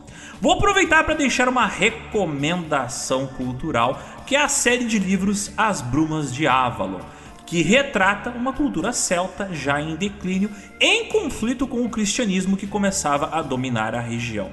Que eu lembre, a história já se passa uns séculos depois da dominação romana. Na história tem druidas, tem rituais e crenças das religiões celtas da época e a representação feminina na cultura e na religião com a Ilha das Sacerdotisas, além do famoso Rei Arthur. Porém, a trama foca na vida e na perspectiva da irmã dele, a sacerdotisa Morgana. Também estou rindo dos Otis na Irlanda, gravando o um episódio em condições precárias depois de atropelar a própria irmã na bicicleta não perdoa nem a família. Não ri que você pode ser a próxima. Nunca se sabe. No, olhe para trás, daqui a pouco tem um platinado vindo a 30 km por hora, pronto para acertar você. Escute o barulho das correias e espere o pior. Bem, ele já está viajando pelo mundo em busca de outros horizontes para atropelar. Barra Mansa está na lista. Mas a nossa antepenúltima edição ainda está gerando comentários, Otis. É muita cinematografia para pouco tempo de comentário. Mas é comentário suficiente em relação ao tempo que levou para fazer os episódios. É, é, exatamente. A gente faz três episódios e a gente quer que vocês comentem até não poder mais. Mas alguns que são realmente interessantes de ressaltar que a gente recebeu nessa última semana foi da Vanessa Fernandes, que ela comentou que aqui em Salvador temos um belíssimo e resistente cinema de rua. Esse é o Cine Glauber Rocha, que fica em frente à Praça Castro Alves. Ele já foi e voltou algumas vezes, mas é um tesouro ameaçado pelo então capitalismo selvagem. Ele já foi até Cine Itaú Glauber Rocha. E hoje está Cine Meta Glauber Rocha. É um ótimo espaço e tem ótimas salas, um dos poucos por aqui que passam filmes do circuito cultural. E eu fui atrás de imagens do cinema Glauber Rocha. O que, que eu posso dizer sobre ele? O que, que eu posso dizer sobre ele? Hoje, ele parece um shopping, ele parece um quadradão branco de shopping. E antigamente, obviamente, ele não era assim. Ele tinha uma fachada art deco que foi totalmente destruída ou envelopada. Eu vi esse cinema, que parece um shopping, eu falei, rapaz, isso aqui é sinal de, de desfiguração violenta. Fui atrás de fotos antigas eu queria não ter visto, mas aí inclusive já agradeço a Vanessa porque agora isso vai virar stories do GeoPizza para eu tormentar outras pessoas. Excelente. O Bruno Silveira, ele mandou uma mensagem muito interessante em relação aos aspectos da edição do GeoPizza. Ele falou o seguinte: Caralho, Alexander, me assustou de verdade com a bomba da Primeira Guerra. KKKKKK. Tipo, eu só estava esperando vocês terminarem o raciocínio para eu pausar o episódio. De fone de ouvido, um silêncio em casa e aí. BUM! O fato é, caríssimo Bruno Silveira, farei isso mais vezes. Eu gosto de surpreender vocês. Foi bom que te acordou. Outra vez acordou alguém que estava tentando dormir no ônibus. Então, assim, ó, tomem cuidado. Não durmam escutando GeoPizza, porque pode acontecer um estourão. Porque você pode não dormir. Nada mais justo do que dois hosts que não conseguem dormir direito passar isso adiante aos nossos ouvintes. A Nicole Venuto das terras novamente dos estados hambúrgueres da América, da Geórgia, ela falou que terminei o último episódio. O mais engraçado é que depois de ouvir 4 horas e pouco, eu queria mais. Eu me senti totalmente inspirada pela história da Alice, né? Alice Guy Blanchet. E no fim do episódio fiquei triste que acabou porque eu queria saber dos babados do áudio do cinema. Esperarei ansiosamente por esse episódio. Amei aparecer no fim dele, me senti famosa. Então vejo apareceu aqui no final deste novamente. O Juliano Tortelli nos mandou a seguinte mensagem. Sobre o Francisco Santos, do Óculos do Vovô, o cara que fez o filme O Óculos do Vovô, eu lembro de ter entrado em contato com o bisneto dele sobre o uso do nome do Francisco para uma de nossas salas em Pelotas, como uma forma de homenagem. Mas tinha um outro pioneiro por lá, o Francisco de Paola. O Paola é precursor da primeira sessão de cinema em Pelotas, realizada na Biblioteca Pública em 26 de novembro de 1896. Ele utilizou um aparelho do Thomas Edison que rivalizava com o cinematógrafo dos irmãos Lumière fez projeções durante cinco noites seguidas. Cinco anos depois, ele fixou residência em Pelotas e fundou o tradicional Bazar Edison, uma das primeiras casas a comercializar gramofones no estado do Rio Grande do Sul. Então, duas coisas. O Juliano Tortelli ele tem fontes em todo o sul do Brasil e ele comenta que isso está num livro chamado Livro 7 de Abril, O Teatro do Imperador que o Teatro do Imperador é um teatro em Pelotas. E eu tenho esse livro, cara. Eu tenho esse livro, só que eu não li. Eu não li, mas eu comprei ele em 2018 na Feira do Livro. E ele é um livro incrível porque ele é grandão e cheio de fotos. E eu não li, eu, eu aposentei ele na minha gaveta e eu, eu vou agora me redimir. Eu vou fazer isso quando eu retornar para terras aí do nosso querido Brasil. O Jean Tortelli olhou para sua gaveta e falou: Bem, vou ter que comentar sobre este livro não lido. A verdade é que o Juliano Tortelli está vivendo na minha casa enquanto eu não estou lá e olhou todos os meus livros e falou: Ah, é? Interessante. Diretamente de Barcelona, o Rafael Madeira ele comenta que eu fiquei esperando a redenção do Tommy Edison, tipo Kylo Ren, ao receber um beijo da Rey no final do episódio 9. Eu me levantei do cinema e vazei de raiva nessa hora, parentes. Mas não rolou. Nope! Rafael Madeira. GeoPizza é complicado, mas faz sentido. Ao contrário da pilha de lixo fedorenta e ofensiva, a nossa inteligência, que é Rise of Skywalking on Shin. Do Ceará, Ana Letícia Viana, ela comenta que, ainda sobre o episódio 88 que eu estava escutando ontem, eu acho que o Cine Teatro São Luís em Fortaleza também é cinema de rua. Eu respondo sim, é cinema de rua. E ele é bem famosinho até. Ele passou um tempo abandonado, mas uns anos atrás o governo do estado comprou e restaurou.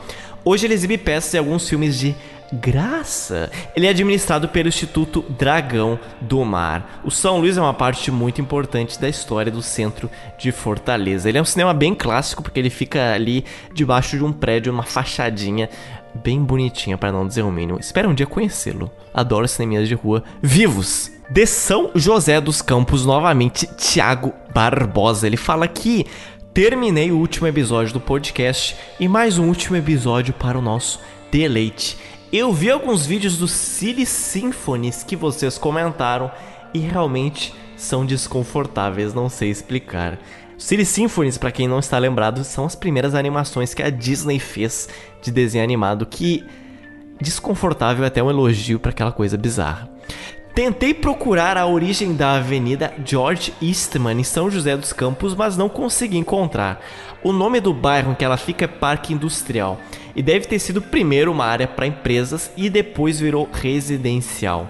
É possível que a avenida já tivesse sido feita com esse nome, porque a Kodak já está aqui desde 1972, mas não posso afirmar. E ele termina com uma frase extremamente profunda, filosófica, dita, é claro, pelo nosso co-host, o Alexander, que é. Nunca é tarde para se envolver numa carreira sem futuro. Tem que criar um perfil só de frases do Alexander. E aí é uma, um bot no Twitter que ele twitta só a minutagem, que é dito uma, frases desse cunho tão profundas. E aí eu queria que tivesse uma frase dessa com um fundo preto e o Alexander em preto e branco. A gente teria que dividir esta conta, Zotis, porque assim, ó, o, uma vez o Zotis me falou uma frase muito motivadora que é: Oh meu Deus. Nunca é tarde para desistir. o ideal sempre é desistir cedo.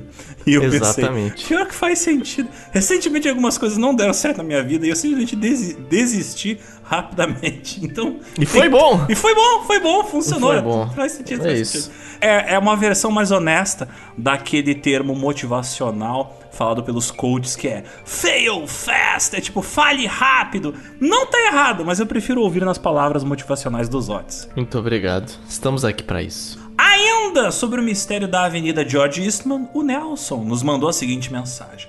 Sou tabelião e já vi muitos casos em que a empresa compra o terreno em que vai ser construída a fábrica, numa área rural localizada estrategicamente, e não constrói só a fábrica, como toda a infraestrutura, inclusive as vias de acesso, instalações elétricas e às vezes até as moradias dos funcionários. Essas vias de acesso são doadas aos municípios e um acordo de cavalheiros é feito de modo que elas sejam oficializadas como vias públicas com os nomes indicados pelos doadores. Esses nomes eles perduram conforme o prestígio das empresas, sendo as ruas com o tempo ampliadas e se incorporando ao traçado viário do município como vias de acesso aos novos bairros que surgem com o tempo. Então, não contente, nós demos aqui um mistério para os nossos ouvintes na edição passada. Eu falei, quero saber a origem do nome da Avenida George Eastman, que tem a sede da Kodak em São José dos Campos. E eles nos devolveram essa resposta. Então tá aí, o GeoPizza é um grande Pokédex, uma grande enciclopédia arquitetônica e urbanística do Brasil. Muito obrigado, Nelson. É o famoso, né? TDG, tirei do GeoPizza mais precisamente tirei do Nelson. Então, quem não acreditar nessa informação, vá tratar com o Nelson, não conosco. Mas eu vou tomar como verdade. Muito obrigado. É, qualquer coisa põe no Nelson. Põe. Por que, que isso ficou tão estranho? Põe no Nelson. Mas é. Põe no Nelson. Ainda em São Paulo, você veja o Márcio Furukawa. Ele falou que em São Paulo eu trabalhei no prédio administrativo do Carrefour, mais conhecido como antigo prédio da Kodak, que por acaso fica na rua de Eastman, mas eu nunca soube que era o nome do criador. Agora não sei se o nome veio antes, mas eu acho que não. Ou será que o nome veio depois? Falsas coincidências da vida. Então não fique aflito, Márcio Furukawa. A resposta está aí. Nelson já deu a braba. Temos uma pizza deliciosa assada no calor da batalha do corpo nu de bretões pintados com imagens tribais. Temos uma pizza assada no fogo, no ferro e no sangue da vingança de uma rainha ruiva. E se nesse episódio os ouvintes ouviram falar de pessoas no espeto, se preparem. Em breve a gente vai ter mais espetinho de ser humano. Hum. Zotes, você sabe que uh, foi, foi um, um, um, certo príncipe da Valátia que inventou o kebab? Forte. Forte, só vou dizer isso. Os ouvintes Forte. gostam muito de janízeros, então vai ter kebab no próximo episódio. Abre parênteses, forte. forte. Fecha parênteses. Spice. Até a próxima quinzena. Até logo.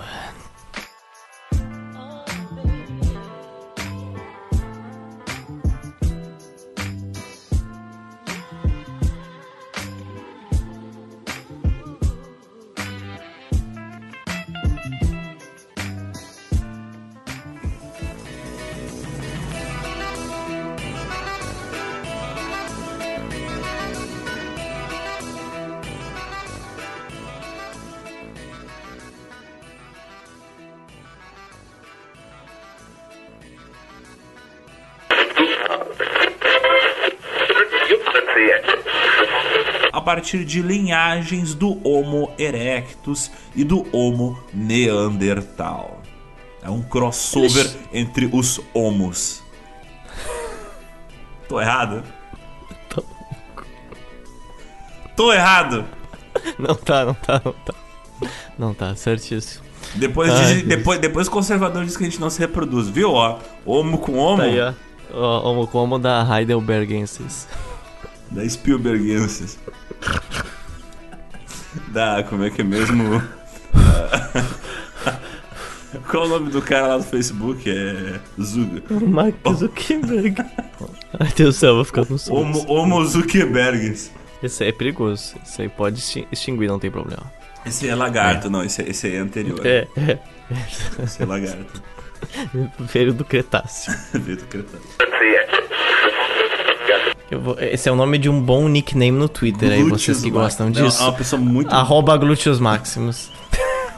Alguém, por favor, crie esse face Twitter. eu acho que esse Twitter já existe, eu vou até pesquisar. O meu histórico vai ser ótimo. Arroba Glúteos Máximos. Eu estou vendo uma imagem neste momento. O meu, meu hum. mouse passou por cima da imagem da Cássia A. E é assustador como hum. um futuro melhor é possível. Vai se fuder. Existe uma versão dos Otis que sorri, que é feliz, que traduz em seu semblante felicidade, alegria, euro. satisfação com o mundo. Se eu ganhasse em euro fora do Brasil, eu estaria assim. Eu convivo com a, com, com a parte que herdou os genes de angústia e tristeza. Olha aí, viu? Não sou só eu que sei como é que é esse lado. Também sabe. É muito engraçado porque uh, você olha pelo semblante das pessoas e meu pai me ensinou isso. Minha mãe também. Você consegue ler elas em uma fração de segundo. Porque eu vi que, tipo. Eu, eu, eu vi tua mãe uma vez na vida. Quando eu bati os olhos uhum. sobre ela, eu vi. Uau, é exatamente 50% dos olhos. Não tem como dizer que não é a mãe dos olhos. Porque aquela cara, tipo, de decepção, sabe? De completa decepção com a vida. Tipo, é isso aí Minha que é a vida. é, é, isso aí a vida. E é tipo. Uh, e aquele silêncio de estou puto, mas não vou falar nada, é o lado do pai dos Otis. E aí, tipo, junta as duas coisas, sabe? E é os Otis. tipo, estou decepcionado com o mundo e puto em silêncio. Esse é os Otis. Então, você tá dizendo que eu peguei o pior dos dois mundos, é isso mesmo? Eu peguei a ansiedade da minha mãe e o estresse do meu pai e a bipolaridade da minha bisavó, então. Olha aí, viu? Então, Somos um sanduíche que não que, de, de agridoce, Agri... que nada combina. Eu diria que puramente amargos antes. sabe, sabe, aquela, sabe aquele também. conceito do vinho envelhecido, só que ele envelhece, envelheceu tanto que virou vinagre? É isso. Ai, meu Deus. que coisa horrível. Somos isso. Somos o resultado de uvas espremidas com tanto ódio que viraram vinagre. Ai, ai. Excelente. Para quem não pegou, eu estou só editando esse arquivo do Google Docs pelo usuário da minha irmã. Então tá aqui a foto dela. E é isso que o Alexander se refere. É, eu, eu passei o, o, podcast inteiro gravando com uma pessoa de cabelos compridos que não é platinada. E eu, hum, estranho. Por, por, por que vem da Irlanda e, e, e é Cássia? Quem, quem, é essa pessoa? Por quê? Quem é? Quem é? Aliás, tá oi Cássia, apoie nosso podcast Ouça a gente. Ela já apoia. Ah, olha só. Tome. Olha Tome. só. Só falta mandar mensagens pro, pro, pro, pro nosso chamando na tela. Vamos deixar assim. ah, ah, meu Deus. Eu preciso, eu preciso assim. descobrir o contato da tua irmã. Preciso de histórias do hum. Young Zotis. Não. Conhece, conhece o filme Young Sherlock Holmes? Então, de, tem que haver um especial Young Zotis, The Revelations. Young. GeoPizza. Tá ligado aquele uh, X-Men Origins Wolverine, que é um péssimo filme? Então tem que ter um é, péssimo um episódio péssimo do GeoPizza, tipo GeoPizza Origins, Zates. Não, e aí os apoiadores caem 300%. Temos que criar conteúdo, Zates, temos que criar conteúdo. Eles construíram uma muralha de 5 km de comprimento e 6 de altura ao redor Não, seis, da cidade. 6 pra... km de altura virou Attack on Titan? Tu esqueceu de falar metros. Chega a. Uau! uau Chega a Boldiga uau, ali. Uau! Cerveirita, cerveirita. Ha, ha, ha, ha. Nossa senhora. Tataraneta da 6 km de altura, caralho! A era grande, hein, gente? Puta que pariu. Era grande, cara. Não, não era aquela. Era grande? Tá, você não falou que ela era grande? Vem aqueles bretões pelados correndo assim. Putz, cara. Que cena maravilhosa. Ai, ai. Ai, ai. 5 km de comprimento por 6 km de altura. Cara, 6 tá 6 km forte. de altura.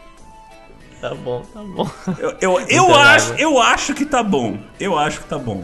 Não sei não, hein. Não Deixa, sei o, não. O Burj Khalifa, quanto, quanto tem de altura? Deixa eu ver.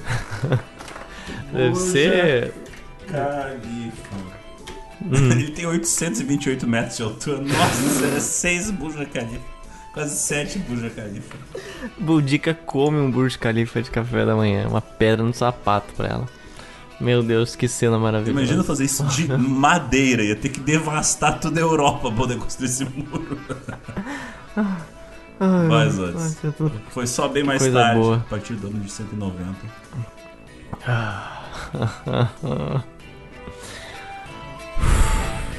Essa música tá na minha cabeça agora.